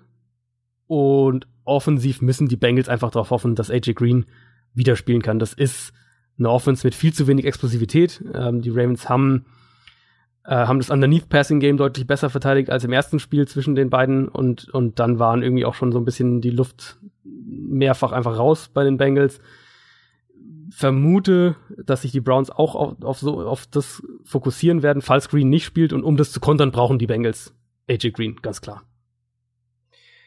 Also für beide Teams geht's so ein bisschen in komplett andere Richtung. Ich weiß nicht, wie es dir geht, aber ich wäre nicht überrascht, wenn dieser Trend auch in diesem Spiel weitergehen würde. Also dass die Browns, ja, die werden ja gefühlt ähm, seit dem seitdem Hugh Jackson da ist immer ein bisschen besser und die Bengals halt eben nicht. Und wie du ja. sagst, AJ Green ganz entscheidender Faktor. Aber ich bin sehr gespannt auf die Browns Offense, ob sie das bestätigen können, was sie gegen die Falcons gemacht haben. Darauf bin ich auch gespannt. Und es ist zumindest eine Defense, gegen die du das hinbekommen kannst, sagen wir es mal so. Absolut. Ähm, ich meine, wenn Lamar Jackson und Gus Edwards mhm. ähm, gegen die Bengals Defense äh, oder die Bengals Defense in Grund und Boden laufen kann, dann können das ein Nick Chubb, Baker Mayfield und Duke Johnson, denke ich auch. Davon würde ich ausgehen, ja. Wir machen weiter mit dem nächsten Matchup innerhalb einer Division. Die 7 und 3 New England Patriots spielen gegen die 3 und 7 New York Jets. Beide kommen aus ihrer Bye Week. Beide hatten davor recht unschöne Niederlagen. Ist noch nicht ganz klar, ob Sam Darnold für die Jets wieder spielen kann. Tom Brady auf der anderen Seite wird spielen können, auch wenn er sogar gebencht wurde im letzten Spiel gegen die Titans. Ja gut, das sah auch wirklich nicht besonders gut aus teilweise. Ähm, aber ich glaube, bei vielen Pats-Fans sind nach dem Spiel die Alarmglocken angegangen.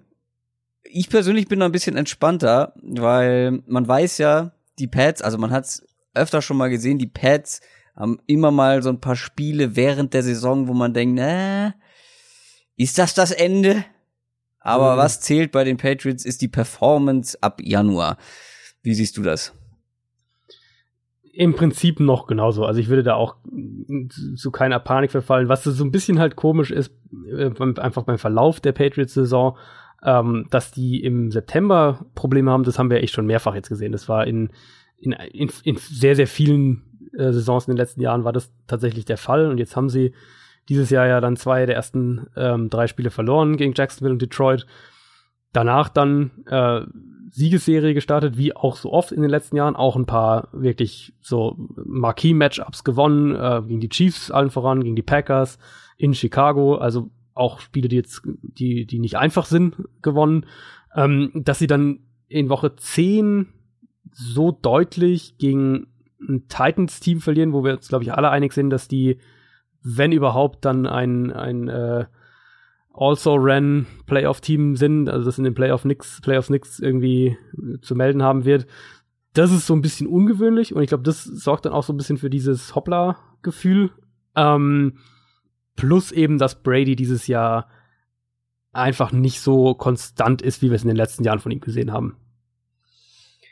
Aber wenn wir uns das Matchup jetzt mal angucken, ich glaube, da muss man gar nicht so viel sagen, weil die Jets, ja, also es ist eine Übergangssaison. Ähm, viel wird davon abhängen, ob Sam Darnold spielt, obwohl der ja vor seiner Verletzung jetzt auch nicht mehr so gut war wie zu Beginn der Saison. Nee, nee. Ähm, die Patriots haben eigentlich offensiv und defensiv genug Qualität. Sie hatten ihre Bye Week. Ich glaube, da werden sie noch mal stärker zurückkommen, weil es ja insgesamt immer noch ein sehr gut gecoachtes Team ist. Also vor allem gut genug, um dieses Spiel schaukeln zu können. Ja, davon würde ich schon auch ausgehen. Die, die Jets, das darf man ja echt nicht vergessen, dass die ein, ein komplettes Trainwreck waren gegen die Bills. Ich ja. bin immer noch auch überrascht und irritiert, dass Todd Bowles nach der Bye Week noch der Head Coach ist. Ähm, es gab ja so ein paar Meldungen, hm, weiß man nicht so, also sind mit Vorsicht zu genießen, aber die kursierten zumindest, dass die Jets ähm, intern keinen Kandidaten gesehen haben, der als Interims-Headcoach übernehmen kann und dass das so mehr oder weniger der zentrale Boah, Grund dafür ist, ist dass äh, genau, das, das wäre ein absolutes Armutszeugnis, wenn ja. das der Fall ist. So oder so, Bowles ist der klassischste Fall von einem von einem lame duck Coach, den man sich nur vorstellen kann. Jeder weiß eigentlich, dass der äh, im Januar nicht mehr der Jets-Coach sein wird. Und für, für diese Ausgangslage kommt natürlich ein Duell mit den Patriots, die äh, ja auch immer noch mittendrin sind im Rennen um, um einen der beiden Top-Seeds, äh, gerade jetzt nach der Chiefs-Niederlage noch. Da kommt so ein Duell natürlich zu einem ganz, ganz schlechten Zeitpunkt. Äh, Jets haben keinen gefährlichen Pass-Rush, die Patriots haben eine gute Protection. Das heißt, ich würde davon ausgehen, dass die äh, dass Brady auch Zeit in der Pocket bekommt. Ähm, Patriots bekommen Rob Gronkowski zurück, der jetzt über die Bye Week auch wieder fit, ja, fit geworden ist. Ganz genau. Und die andere Seite des Balls eigentlich ja fast schon egal, ob da jetzt McCown oder Darnold spielt, da sieht's ja nicht besser aus. Also ich würde davon ausgehen, dass die, die Patriots Secondary, die so ein bisschen vielleicht eine der mit die größte Überraschung war in dem Titans-Spiel, dass die da solche Probleme hatten, ähm, dass die Patriots Secondary das Spiel aber gegen ja auch ein angeschlagenes Receiver-Core der Jets ähm, relativ gut kontrollieren kann. Würde sogar davon ausgehen, dass die, dass die Patriots im Pass Rush ein bisschen erfolgreich sein können in dem Spiel, wenn man sich die Offensive Line der Jets anschaut. Äh, wenn wir einen Ansatz irgendwie so ein bisschen suchen, wo die Jets vielleicht das Spiel nicht unbedingt eng halten können, aber zumindest hier und da mal ihre eigenen Erfolgserlebnisse haben, dann denke ich, wird's mit dem, mit dem defensiven Gameplan zusammenhängen. Ähm, Brady dieses Jahr bisschen Probleme gegen den Blitz und wir haben äh, jetzt in mehreren Spielen gesehen, wie Defenses ihn eben mit, mit äh, so vielseitigen Pressure-Coverage-Konzepten Probleme bereiten konnten. Äh, das war definitiv auch gegen die, gegen die Titans der Fall, war teilweise gegen die Packers der Fall, äh, war gegen die Lions auch der Fall das ist so ein bisschen die, der, der Ansatz vielleicht für die Jets und, und das gehört ja auch zur Identität der Jets Defense unter Todd Bowles. Also das ist ja schon auch das, was sie spielen wollen. Die Frage wird halt sein, wie effizient können die Jets das umsetzen und, und, und wie sehr kann die eigene Offense ihnen dabei helfen. Da sehe ich einfach nicht viel Möglichkeiten, dass das Spiel im, im vierten Viertel noch sonderlich eng sein wird. Also ich stempel die Patriots Niederlage gegen die Titans noch so ein bisschen als Ausrutscher ab wenn sie in irgendeiner Form Probleme gegen die Jets bekommen sollten, dann fange auch ich mir an, oder fange ich an, mir Sorgen zu machen um die Patriots dieses Jahr. Also wenn sie das nicht, wie du schon sagst, wenn das im vierten Viertel irgendwie noch eng ist, dann sprechen wir uns nächste Woche nochmal. Tun wir sowieso. Ich meine, ich mein, das, das Gute ist ja für die Patriots, und das ist, was du ja vorhin gesagt hast, im Endeffekt ist wichtig, wie sie im Januar spielen dass die Patriots die Division gewinnen, das wissen wir alle. Ähm, und die spielen halt in den letzten vier Spielen gegen Miami, gegen die Bills und gegen die Jets. Ja, gut. Und also, dass die die Division gewinnen, ist halt überhaupt nicht die Frage. Die Frage ist ja halt eher Richtung Nummer 1 Seed, Nummer 2 Seed. Klar, da geht's mhm. noch drum. Aber wenn wir auf den Schedule von den Patriots schauen, dann haben die halt noch zwei schwere Spiele und das ist Minnesota und Pittsburgh. Und die anderen sollten sie alle gewinnen. Damit zum nächsten Spiel. Die New York Giants 3 und 7 spielen gegen die Philadelphia Eagles, die 4 und 6 sind. Die Giants, mein Lieber. Ha! Na, guck mal. Äh, wenn, Division rennen. Wenn, wenn Eli Manning ein gutes Spiel hat, du, ja, dann macht man halt auch mal, äh, ja, weiß ich nicht, knapp 40 Punkte. Ähm, vor allem gegen eine schlechte Defense, auf die wir noch zu sprechen kommen.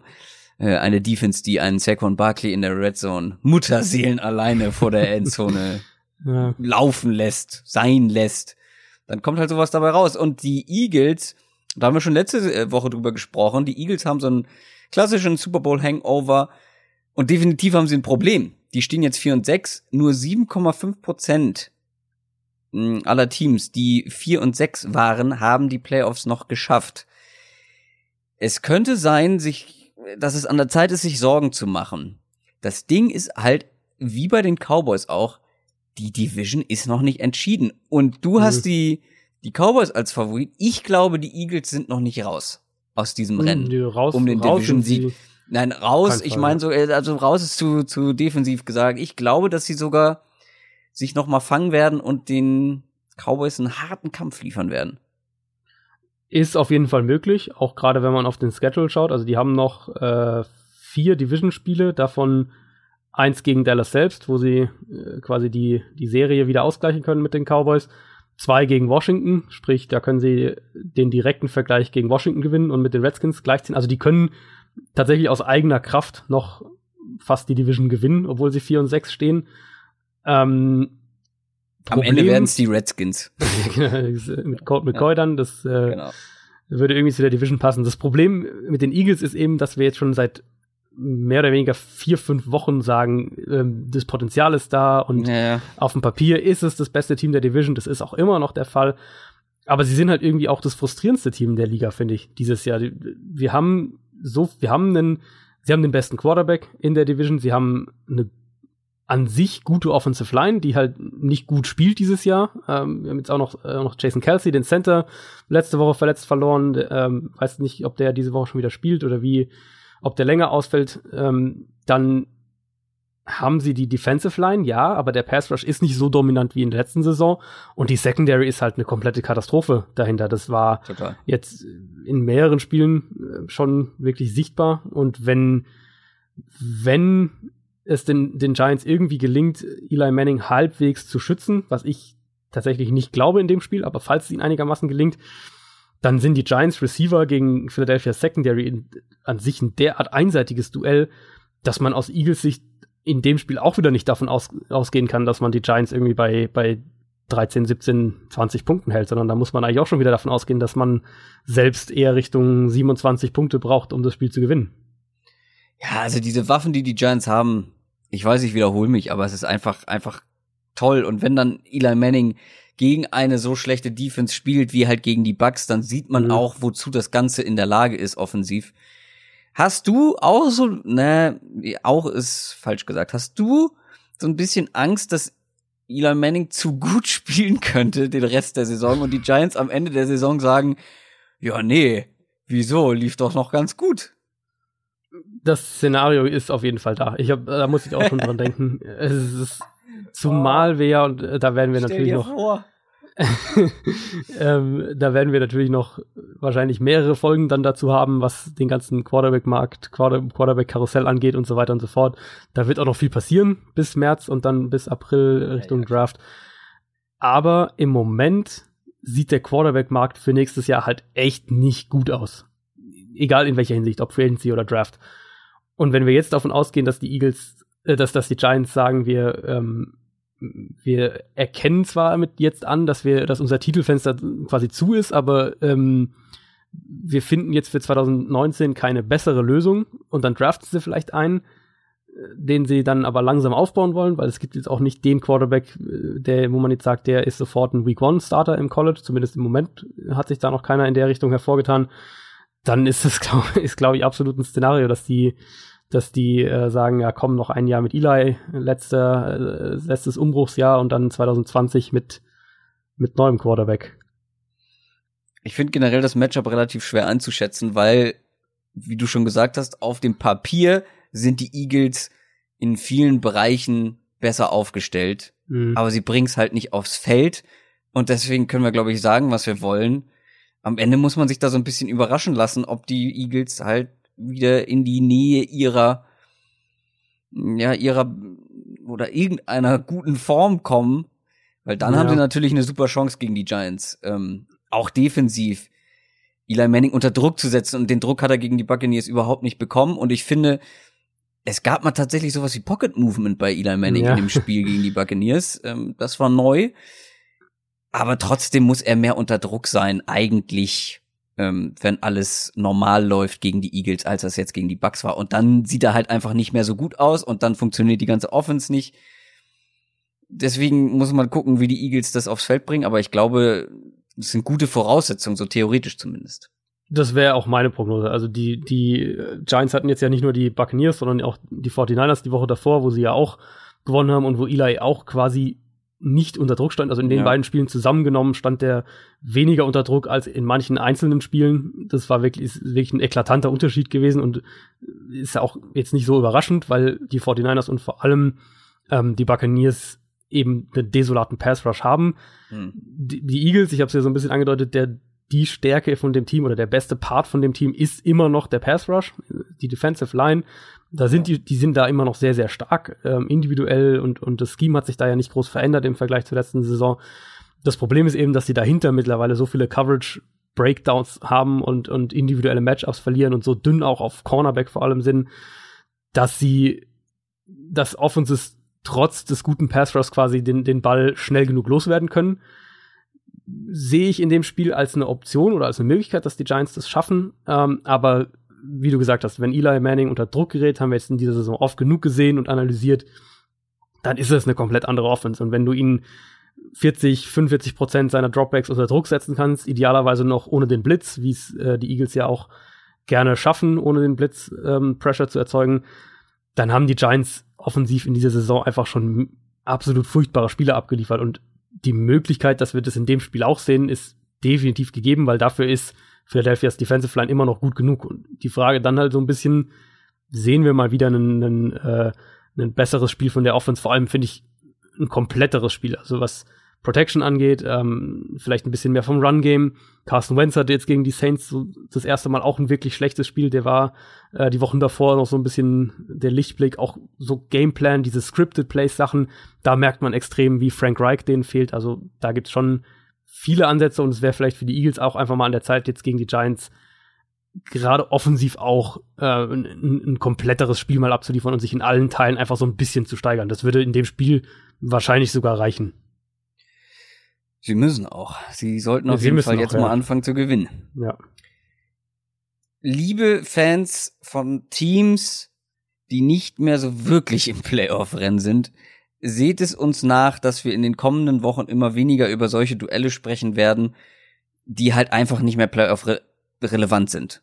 Ähm, und damit kommen wir zu den San Francisco 49ers und den Tampa Bay Buccaneers. Das eine Team ist 2 und 8, das andere 3 und 7 die haben beide aus realistischer Sicht keine Chance mehr auf die, auf die Playoffs. Ähm, was interessant ist, ist, dass die beide ihr letztes Spiel gegen die Giants hatten und beide verloren haben. Es ist so ein bisschen die Frage, wer verliert das Verliererduell? Äh, über die Buccaneers müssen wir trotzdem ganz kurz sprechen, weil das hat mich wirklich aggressiv gemacht, denen zuzugucken, letzte Woche gegen die Giants. Vor allem Fitzpatrick.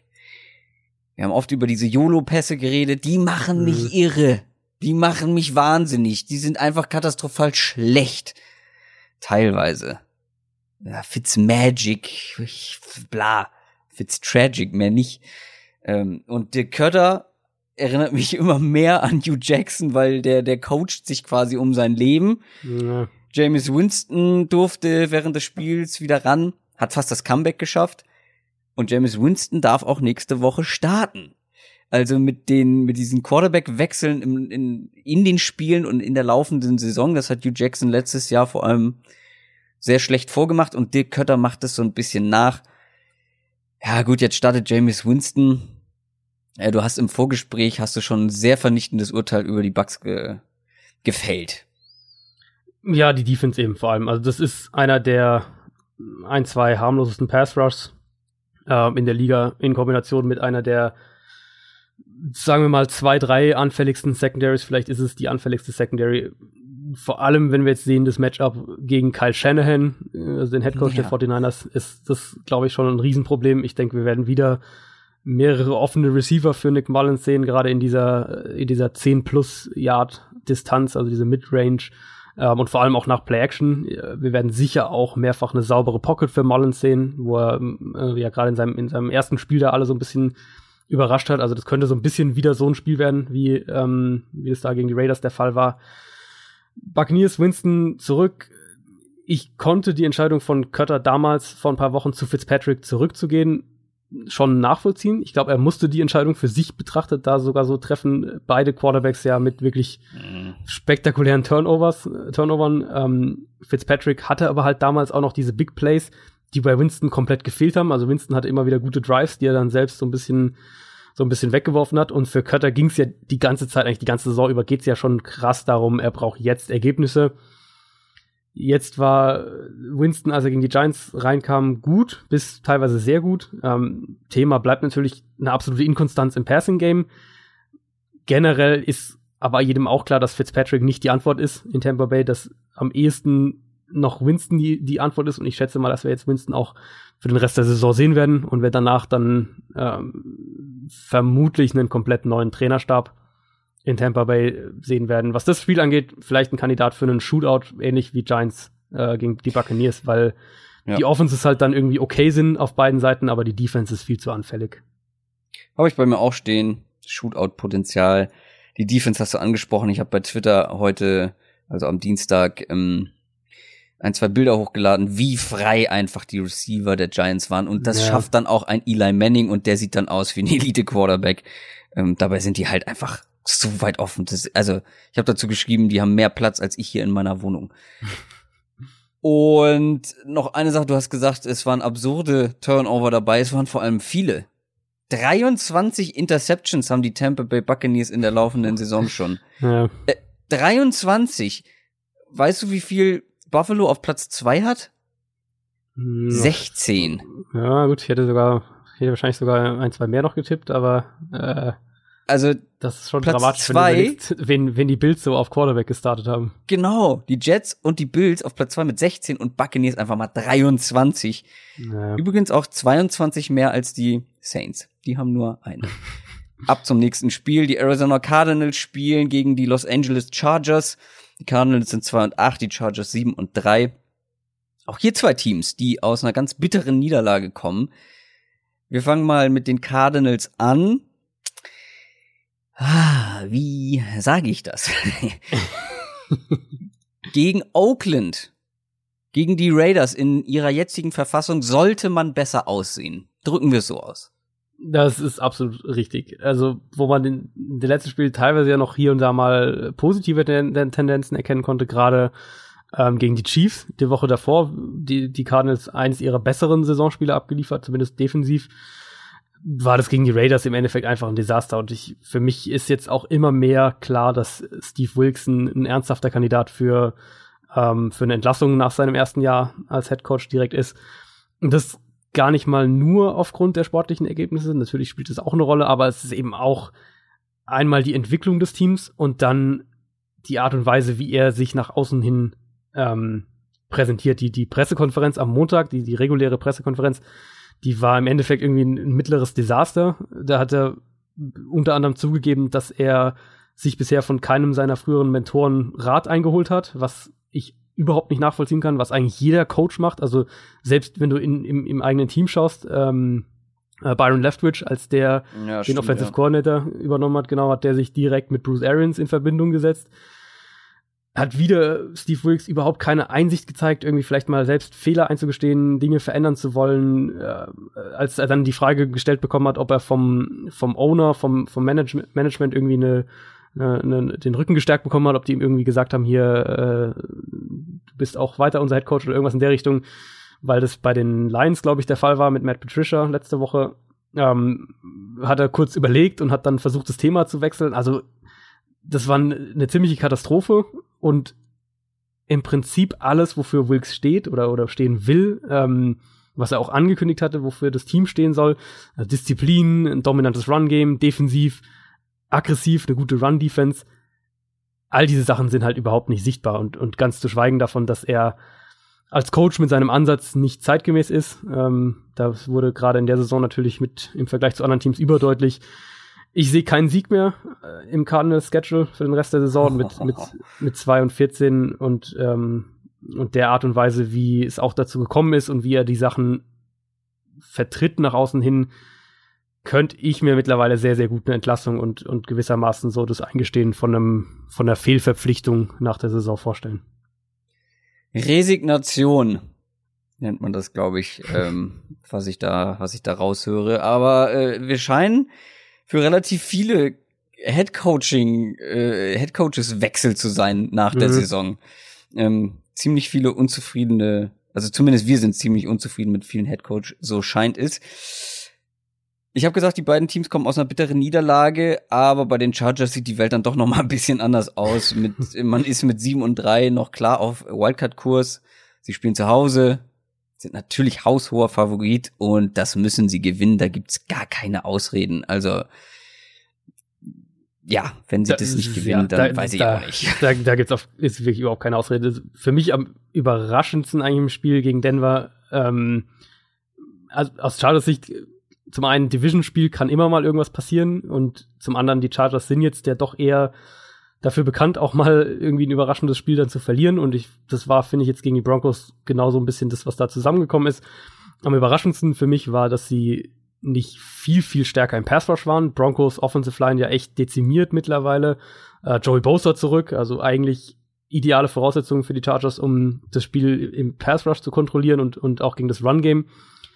Das war gar nicht der Fall. Und jetzt könnte man natürlich irgendwie sagen, ah, vielleicht da auch eine Chance für Arizona. Aber ich glaube, das war dann doch eher eine Anomalie auf Seiten der Chargers und wir werden einen ganz anderen Pass Rush gegen die Cardinals sehen.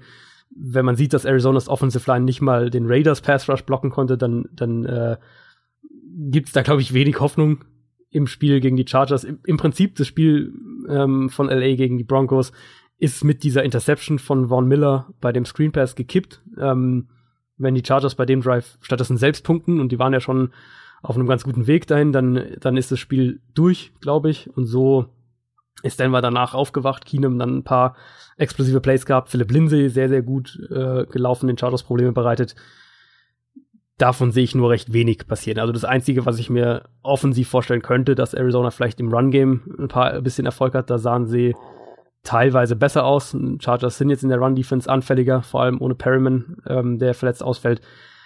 Aber das, das darf kein Spiel sein, was die Chargers verlieren. Und, und nach der Niederlage jetzt gegen Denver, die ja schon auch eher überraschend war, äh, noch weniger. Wir machen weiter mit dem Spiel der Miami Dolphins, die 5 und 5 sind, gegen die Indianapolis Colts, die auch 5 und 5 sind. Der Rekord ist gleich, aber auch hier die Vorzeichen nicht so wirklich für diese Partie. Ich war die letzten Wochen noch skeptisch, gebe ich zu.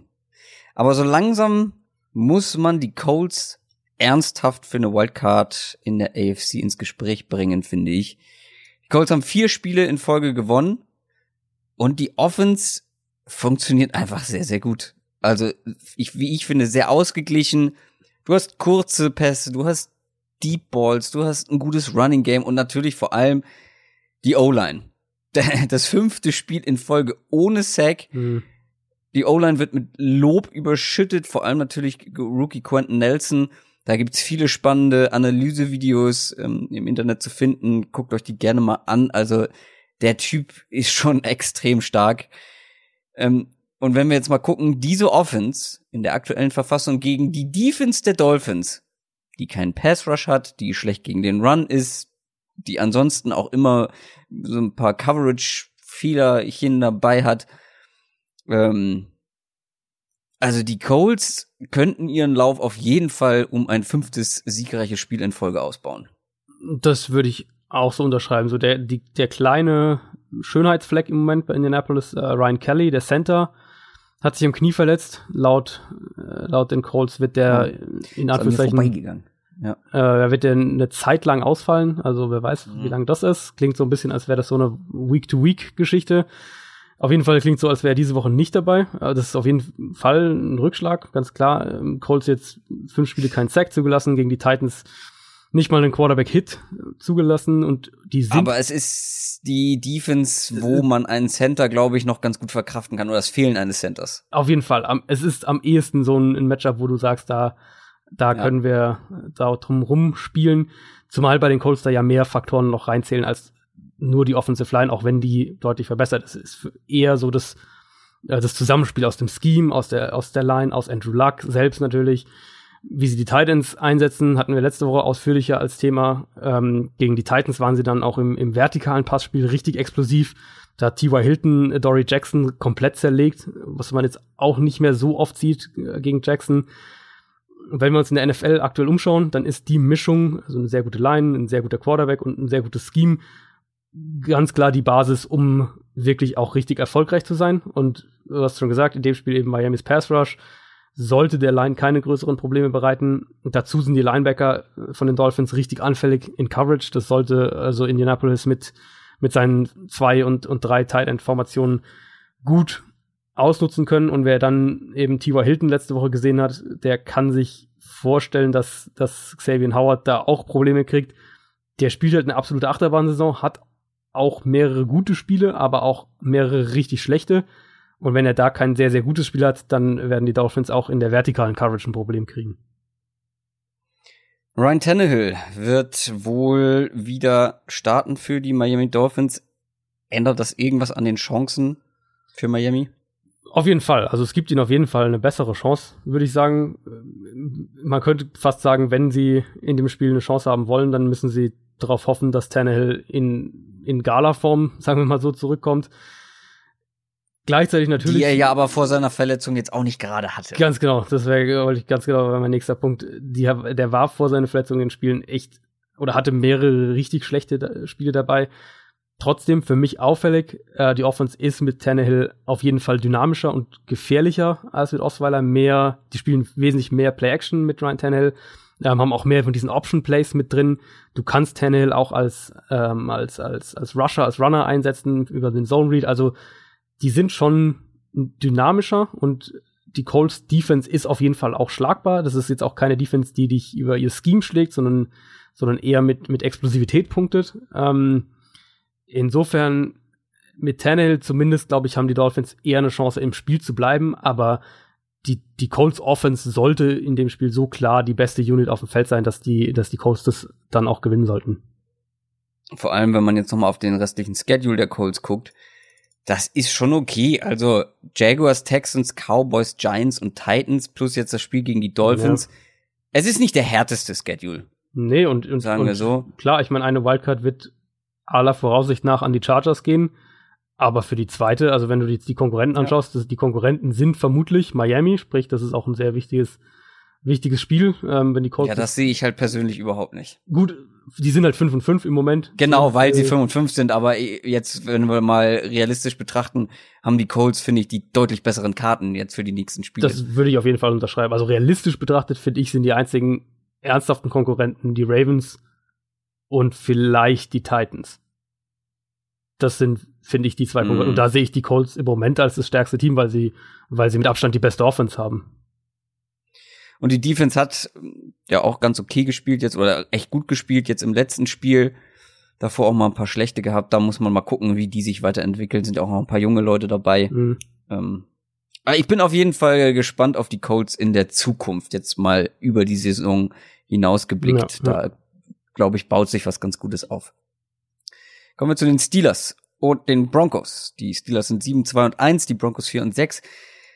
Über Steelers haben wir schon im Ansatz gesprochen. Die haben nämlich knapp gewonnen, das Comeback gegen die Jaguars. Mm, die Broncos haben auch knapp gewonnen, haben wir auch schon angesprochen. Gegen die Chargers war's. Die Steelers haben immer mal so eine miese Performance dabei.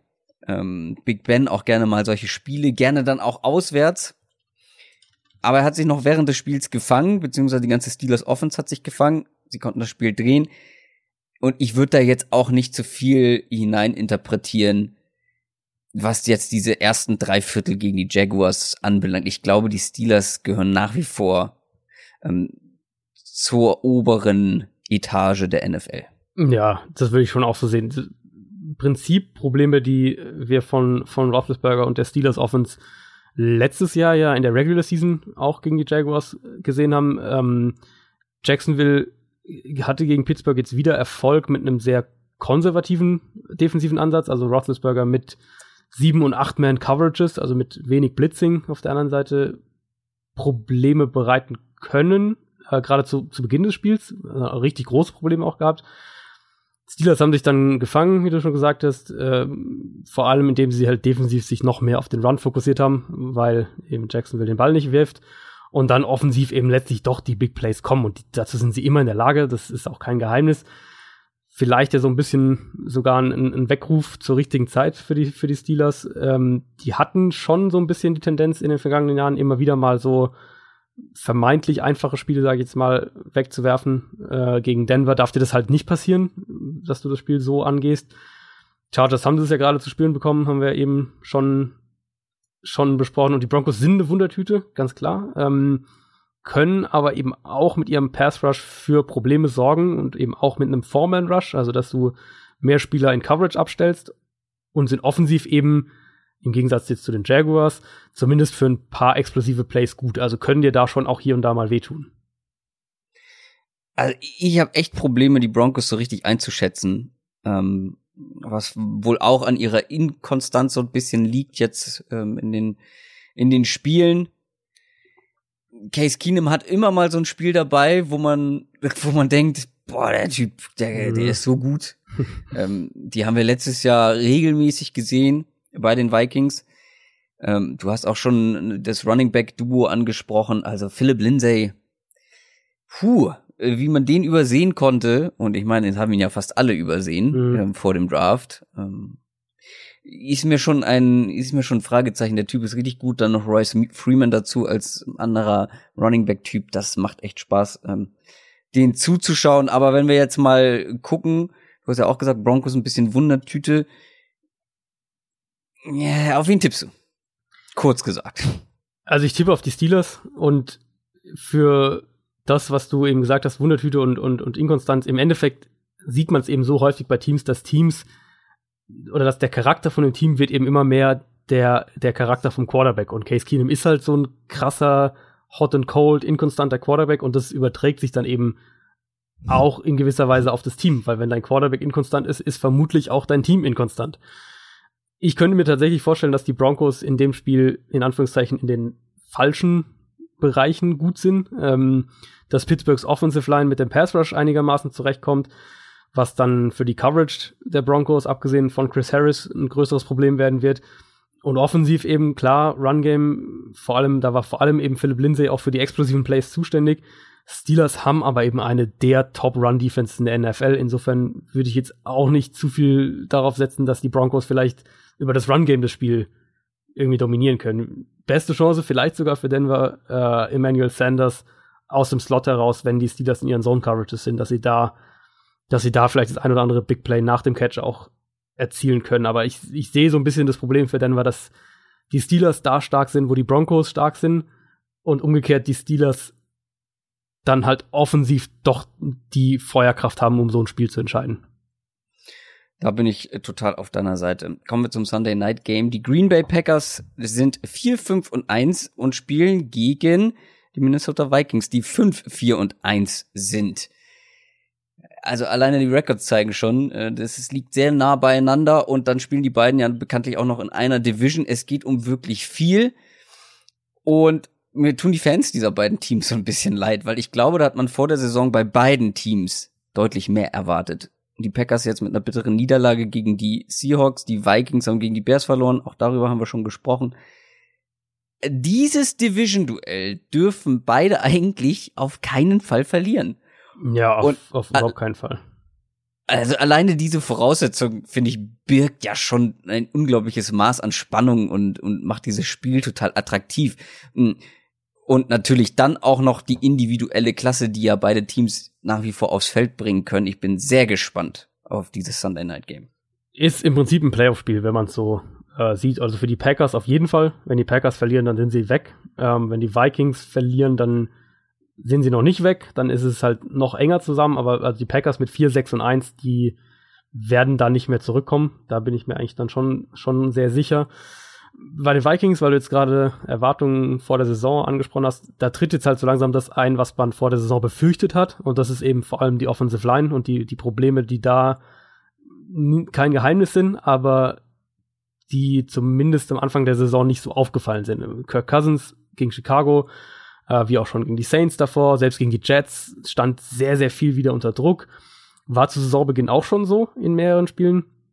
Da aber hat Cousins halt wirklich herausragend gespielt gegen Pressure und, und da viel, viel ausgeglichen. Ein bisschen auch wie Case Keenum übrigens letztes Jahr. Das ging jetzt in den, in den letzten Spielen wieder mehr Richtung äh, Cousins normaler Leistung gegen Pressure, wie wir es in den vergangenen Jahren auch schon oft gesehen haben. Und damit hat die Vikings Offense halt ein riesiges Problem. Ähm, die, die Line ist im Run-Blocking und im Pass-Protection so schlecht, dass die Offense aktuell nur dann funktioniert, wenn der Quarterback das überspielen kann. Und bei Cousins ist es inzwischen nicht mehr der Fall. Und das wird sicher in dem Spiel auch ein, ein Thema sein, selbst wenn die Packers jetzt nicht mit dem gefährlichsten Pass Rush kommen und ja zudem auch noch auf Mike Daniels wahrscheinlich für mehrere Wochen sogar ähm, verzichten müssen, der sich am Fuß verletzt hat. Ja, jetzt hast du mir meine nächste Frage quasi schon vorweggenommen, dass wir mal so langsam über Kirk Cousins Leistung sprechen müssen. Das hast du schon getan. Dann erweitere ich diese Frage einfach auf die andere Seite äh, und sage, müssen wir mal über Aaron jo Rodgers ernsthaft sprechen. Hm. Wir haben es ja schon so ein bisschen angedeutet, er spielt nicht in seiner besten Form und du hast es in deiner The Zone Pick Six Videokolumne ja auch noch mal angedeutet. Das ist nicht das, was man von Aaron Rodgers kennt diese Saison. Ist es nicht, ja. Und viel kommt dann halt immer auf Mike McCarthy rein, den Head Coach, und äh, zu einem gewissen Teil auch absolut berechtigt. Äh, das Scheme. Der nächste Head Coach, den wir nicht sehen genau. wollen. Ähm, das Scheme der Packers ist nicht zeitgemäß, ist nicht sonderlich modern, aber es ist auch nicht die Katastrophe, für die es halt manche Leute verkaufen. Ähm, gegen die Seahawks haben wir das, das war eigentlich das perfekte Beispiel. Mehrmals Receiver offen über das Scheme und Rogers hat sie entweder ignoriert oder hat sie verfehlt das Problem ist ja so ein bisschen das. Auf der einen Seite machen sich die Packers schwer, indem sie so Sachen wie Play Action, Run Pass Option, Pre-Snap Motion, all diese Sachen so ein bisschen ignorieren. Und auf der anderen Seite lässt Rogers halt auch die einfachen Completions dann liegen oder verfehlt sie und, und hat diese Accuracy-Probleme dieses Jahr, die er in den letzten Jahren nicht hatte. Ähm, gegen die Seahawks jetzt auch zum ersten Mal, dass er echt aus einer sauberen Pocket einige Fehlwürfe hatte, die man halt so von ihm einfach nicht kennt im Prinzip kann man, finde ich, so ein bisschen darauf herunterbrechen, dass das Scheme Rogers nicht auf die Art und Weise hilft, wie es im Idealfall der Fall sein sollte, also seine Stärken betont ja. und umgekehrt Rogers halt die Dinge, die das Scheme ihm wieder gibt, nicht nutzt. Und im Zusammenspiel ist das natürlich eine schlechte Kombination, äh, dass McCarthy ja. äh, immer noch irgendwie Angst davor hat, Aaron Jones vernünftig einzusetzen, hilft halt auch nicht so wirklich. Und dann hast du halt schon, obwohl du individuell eine gute Offensive Line hast, einen guten Running Back, einen, einen Elite Quarterback eigentlich immer noch, äh, einen echten Nummer 1 Receiver, einen, einen Red Zone Tight End, der mit seinem gebrochenen Daumen trotzdem spielen will am Sonntag. Trotzdem hast du halt irgendwie die, die, die Situation, dass du als Coach aus der Summe deiner Teile nicht mehr rausholst, sondern im Prinzip weniger. Es ist ja das, was wir seit Wochen sagen und was ich letzte Woche ja auch noch mal unterstrichen habe, dass die Packers einfach so viel mehr machen könnten, offensiv mehr Rogers helfen könnten. Ähm, man sieht es ja bei anderen Teams, ja. wie das geht. Also Gerade ich glaube, niemand Jahr. von uns würde behaupten, dass Jared Goff zum Beispiel ein besserer Quarterback ist als Aaron Rodgers. Und trotzdem sieht er diese Saison besser aus, weil er eben diese Hilfe bekommt und sie halt auch nutzt. Das ist halt immer so der Punkt, ne? Also ja, gut, klar, das kommt das, jetzt noch erschwerend dazu. Genau, das ist halt irgendwie echt so dieses äh, echt ungute Zusammenspiel, was da ja. äh, mittlerweile in Green Bay äh, der Fall ist. Und jetzt geht's halt gegen eine Vikings Defense, die dann seit ein paar Wochen echt verbessert wieder ist, muss man auch ganz klar sagen. Bears, die Bears hatten ja in dem Spiel jetzt nicht irgendwie ein, äh, ein offensives Spektakel oder irgendwas. Wo sie Minnesota halt wehgetan haben, waren äh, im Passing, im Passing Game die, die Misdirection und diese Motion Plays und, und die Linebacker auch horizontal angegriffen und dann defensiv dominiert. Und, und ich weiß nicht, inwieweit die Packers aktuell zu einem dieser Punkte, dieser Säulen, die äh, quasi den Bears mhm. League getragen haben, ich weiß nicht, inwieweit die Packers dazu im Moment in der Lage sind, weil Green Bay halt so einfach nicht spielt. Umgekehrt kann man sagen, wenn McCarthy irgendwann noch dieses Jahr vorhat, nochmal am Scheme äh, was zu ändern und, und sagen wir mal, mehr Play-Action einzubauen, mehr Rollouts, mehr Run-Pass-Option, die sie ja letztes Jahr zum Beispiel mit Brett Hundley gespielt haben. Nur mit Aaron Rodgers halt irgendwie nicht so viel. Und dann, wenn er irgendwie das vorhat, diese Sachen mal irgendwie noch anzupassen oder, oder mehr einzubauen, dann hätte er mit dem, mit dem Bears-Tape gegen Minnesota auf jeden Fall ein paar ganz gute Ideen, wie das in dieser Woche funktionieren könnte. Also ich höre da heraus, dass es dir ähnlich geht wie mir, dass du dass du zwar die Vikings leicht favorisierst, aber trotzdem es ein sehr offenes Spiel ist. Ja, würde ich schon so sagen, weil die so inkonstant die Packers Offense ist.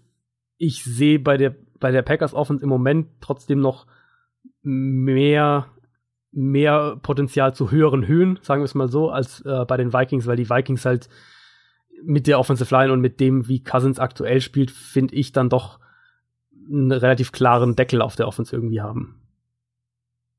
Ich glaube trotzdem noch, dass Cousins sich äh, im Laufe der restlichen Spiele noch mal fängt und äh, das zumindest ein bisschen besser wird. Aber klar, die O-Line-Probleme sind nicht zu übersehen. Ja. Äh, das macht natürlich das Ganze nicht einfacher. Und, und, das, werden, und das, werden die, das werden die Packers halt auch garantiert mit, mit ihren Blitzing ausnutzen oder zumindest versuchen auszunutzen.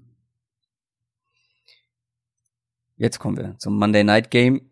Die Tennessee Titans spielen gegen die Houston Texans. Die Titans sind 5 und 5, die Texans sind 7 und 3. Es ist das nächste äh, Division Matchup, wenn mich nicht alles täuscht.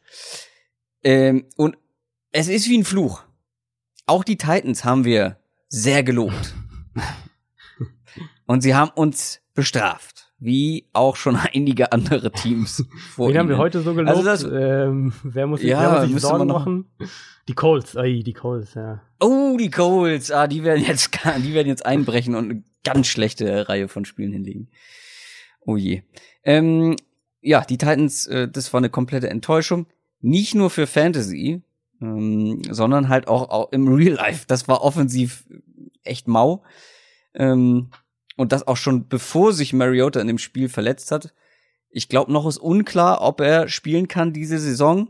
Das ist so eine Tag für Tag Geschichte. Ähm ja, es klang so, als könnte er wohl spielen. Ähm, also es, es hieß irgendwie so in die Richtung he'll be fine. Also es ist wohl nix, nicht so schlimm, wie es am, wie man am Anfang gedacht hat. Es war irgendwie wieder eine Ellbogengeschichte. Äh, und er hat ja diese ganze, diese Nervenprobleme da immer noch in der Hand auch gehabt. Aber also so wie ich es jetzt interpretiert habe, klang Tendenz eher, dass er spielt, sagen wir es mal so. Die Texans auf der anderen Seite sind, haben einen guten Lauf. Sieben Siege in Folge. Fünf davon, was ich ganz spannend finde, weil ich mir immer gedacht habe, irgendwie habe ich das Gefühl, die gewinnen immer knapp. Mhm. Da habe ich mal nachgeguckt. Fünf dieser sieben Siege haben sie mit sieben oder weniger Punkten Abstand gewonnen die meisten eher weniger Punkte. Ich glaube, ein, ein Punkt, äh, ein Spiel mit sieben Punkten Vorsprung und die anderen waren alle da drunter. Das zeigt aber auch, sie sind auch so ein bisschen wie die Cowboys einfach schwer zu schlagen momentan. Dazu kommt noch, dass sie einen relativ einfachen Schedule auch haben. Ähm, und die Texans und die Coles, das, wir haben schon drüber gesprochen, es wird ein spannender Kampf in dieser Division. Und die Titans sind ja auch noch voll mit im Rennen, weil die haben den gleichen Rekord zum Beispiel wie die Coles. Das darf man nicht vergessen. Also umso mehr ein extrem wichtiges Spiel in dieser Division. Ja, und auch eins, wo, wo gerade Houston sich dann echt nochmal so ein Stück weit absetzen könnte. Ähm, ja. Hast du auf jeden Fall recht mit den engen Spielen. Es waren jetzt ja, glaube ich, auch die letzten beiden. Äh, war es ja so, dass, dass der Gegner quasi mit der Schlusssekunde die Chance hatte, das Spiel mit einem Field Goal zu gewinnen oder auszugleichen. Und halt jedes Mal der Kick daneben ging. Gut, gegen Washington war es ein sehr langer, sehr langes Field Goal, aber es stimmt schon, die Texans sind kein Team, was jetzt wirklich regelmäßig Spiele dominiert. Dafür sind halt auch die Probleme, die wir ja offensiv mittlerweile alle kennen, Offensive Line, vor allem Pass Protection, Passing Game auch selbst. Äh, Deshaun Watson hatte echt kein gutes Spiel am, am Sonntag gegen Washington, obwohl die Line sogar halbwegs gut gehalten hat. Also da ist auch schon viel ähm, offensive Inkonstanz dabei und das führt dann natürlich auch zu diesen engen Spielen. Auf der anderen Seite, die Titans, das war halt ein richtig übles Spiel gegen die Colts. Das, das muss man schon auch so sagen. Die sind da ganz, ganz schlimm in alte Muster zurückgefallen. Ähm, überhaupt keine Explosivität. Offensiv, Run-Game schon eigentlich gar nicht und, und im Passing-Game noch weniger. Dann defensiv eben auch überhaupt kein Zugriff. Wir haben es ja bei den Colts schon gesagt, kein Sack, kein Quarterback-Hit. Insgesamt, das alles, was der Pass-Rush produziert hat, waren fünf Hurries. Und das ist halt echt schon sehr, sehr dünn. Ähm, Tennessee ist für mich vielleicht mit den Lions zusammen das inkonstanteste Team der Liga und das kann halt auch in die andere Richtung dann gehen und dass sie dann halt so ein, so ein Spiel in Houston irgendwie gewinnen. Ehrlicherweise im Moment kann ich oder, oder tue ich mich schwer damit, mir das vorzustellen. Dafür ist das Passing Game einfach zu schwach. Dafür haben die Texans sich insgesamt zu sehr stabilisiert, gerade auch in der Secondary, also was die Defense angeht. Pass Rush sowieso von Houston, das wissen wir alle, dass der sehr gut ist. Und wie gesagt, gegen Washington haben sie halt auch gewonnen, obwohl Watson vielleicht sein schlechtestes Saisonspiel hatte, auf jeden Fall kein, kein gutes Spiel. Und ich vermute, dass Tennessee mit DeAndre Hopkins größere Probleme bekommen wird. Ich vermute, dass, dass auch Demarius Thomas ähm, eine größere Rolle haben wird und dann wird es schon ziemlich eng für die Titans. Ja, also ich musste, ich war, ich habe gerade noch eine Sache recherchiert, deswegen war ich kurz abgelenkt, muss ich ganz ehrlich zugeben. Ähm, hast du schon alles zu diesem Matchup gesagt? Äh, es klang ganz so. Also, also ähm, wenn wir ohne, ich, wir wollen ja, wir wollen ja für jedes Team auch mal, äh, wenn es geht, was Positives sagen. Wenn Tennessee eine Chance hat, das Spiel zu gewinnen, dann glaube ich, ist es vor allem eben über die Defense und vor allem an der Line of Scrimmage, aber auch die Coverage. Wer sprechen halt immer noch über die Offensive Line der Texans. Ähm, Watson kann man, glaube ich, mit so Trap-Coverages und solchen Geschichten immer noch in falsche Reads bringen. Das haben wir jetzt auch in mehreren Spielen gesehen. Das ist auf jeden Fall eine Option, wenn die Titans da wieder so ein bisschen ihre, ne, diese komplexe Defense, die sie ja spielen können, ähm, spielen. Dass Tennessee das Spiel offensiv gewinnt, das glaube ich halt nicht.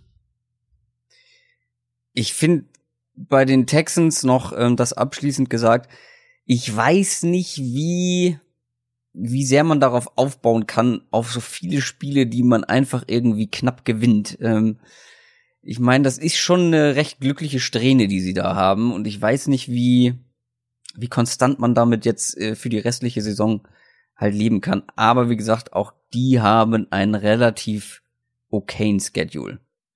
Ähm, auch eine sehr spannende Division auf jeden Fall. Vielleicht sogar die spannendste momentan in der AFC. Und ein sehr spannendes Spiel als Monday Night Game. Vielleicht nicht so hochklassig und äh, ja, äh, sagen wir offensiv eindrucksvoll wie das letzte, aber halt auf seine Art und Weise sehr spannend. Solange nicht Blaine Gabbert Das waren spielt. alle. Das ist absolut richtig. Ähm, wenn Blaine Gabbard spielt, wird's deutlich schwieriger für die Titans, das spannend zu gestalten. Das waren alle Spiele aus Woche 12, die wir besprochen haben, in äh, aller Ausführlichkeit. Jetzt verrate ich auch, was ich eben recherchiert habe, als ich so ein bisschen Jetzt bin ähm, ich gespannt. halb zugehört habe. Ich habe nämlich geguckt, ob es überhaupt noch Bio-Weeks gibt. Ich war mir nämlich nicht zu 100% Nach sicher, weil diese Woche ja nur noch vorbei, zwei. ne? Genau, nach Thanksgiving gibt's keine Ja. mehr. Ab nächster Woche spielen dann wieder alle.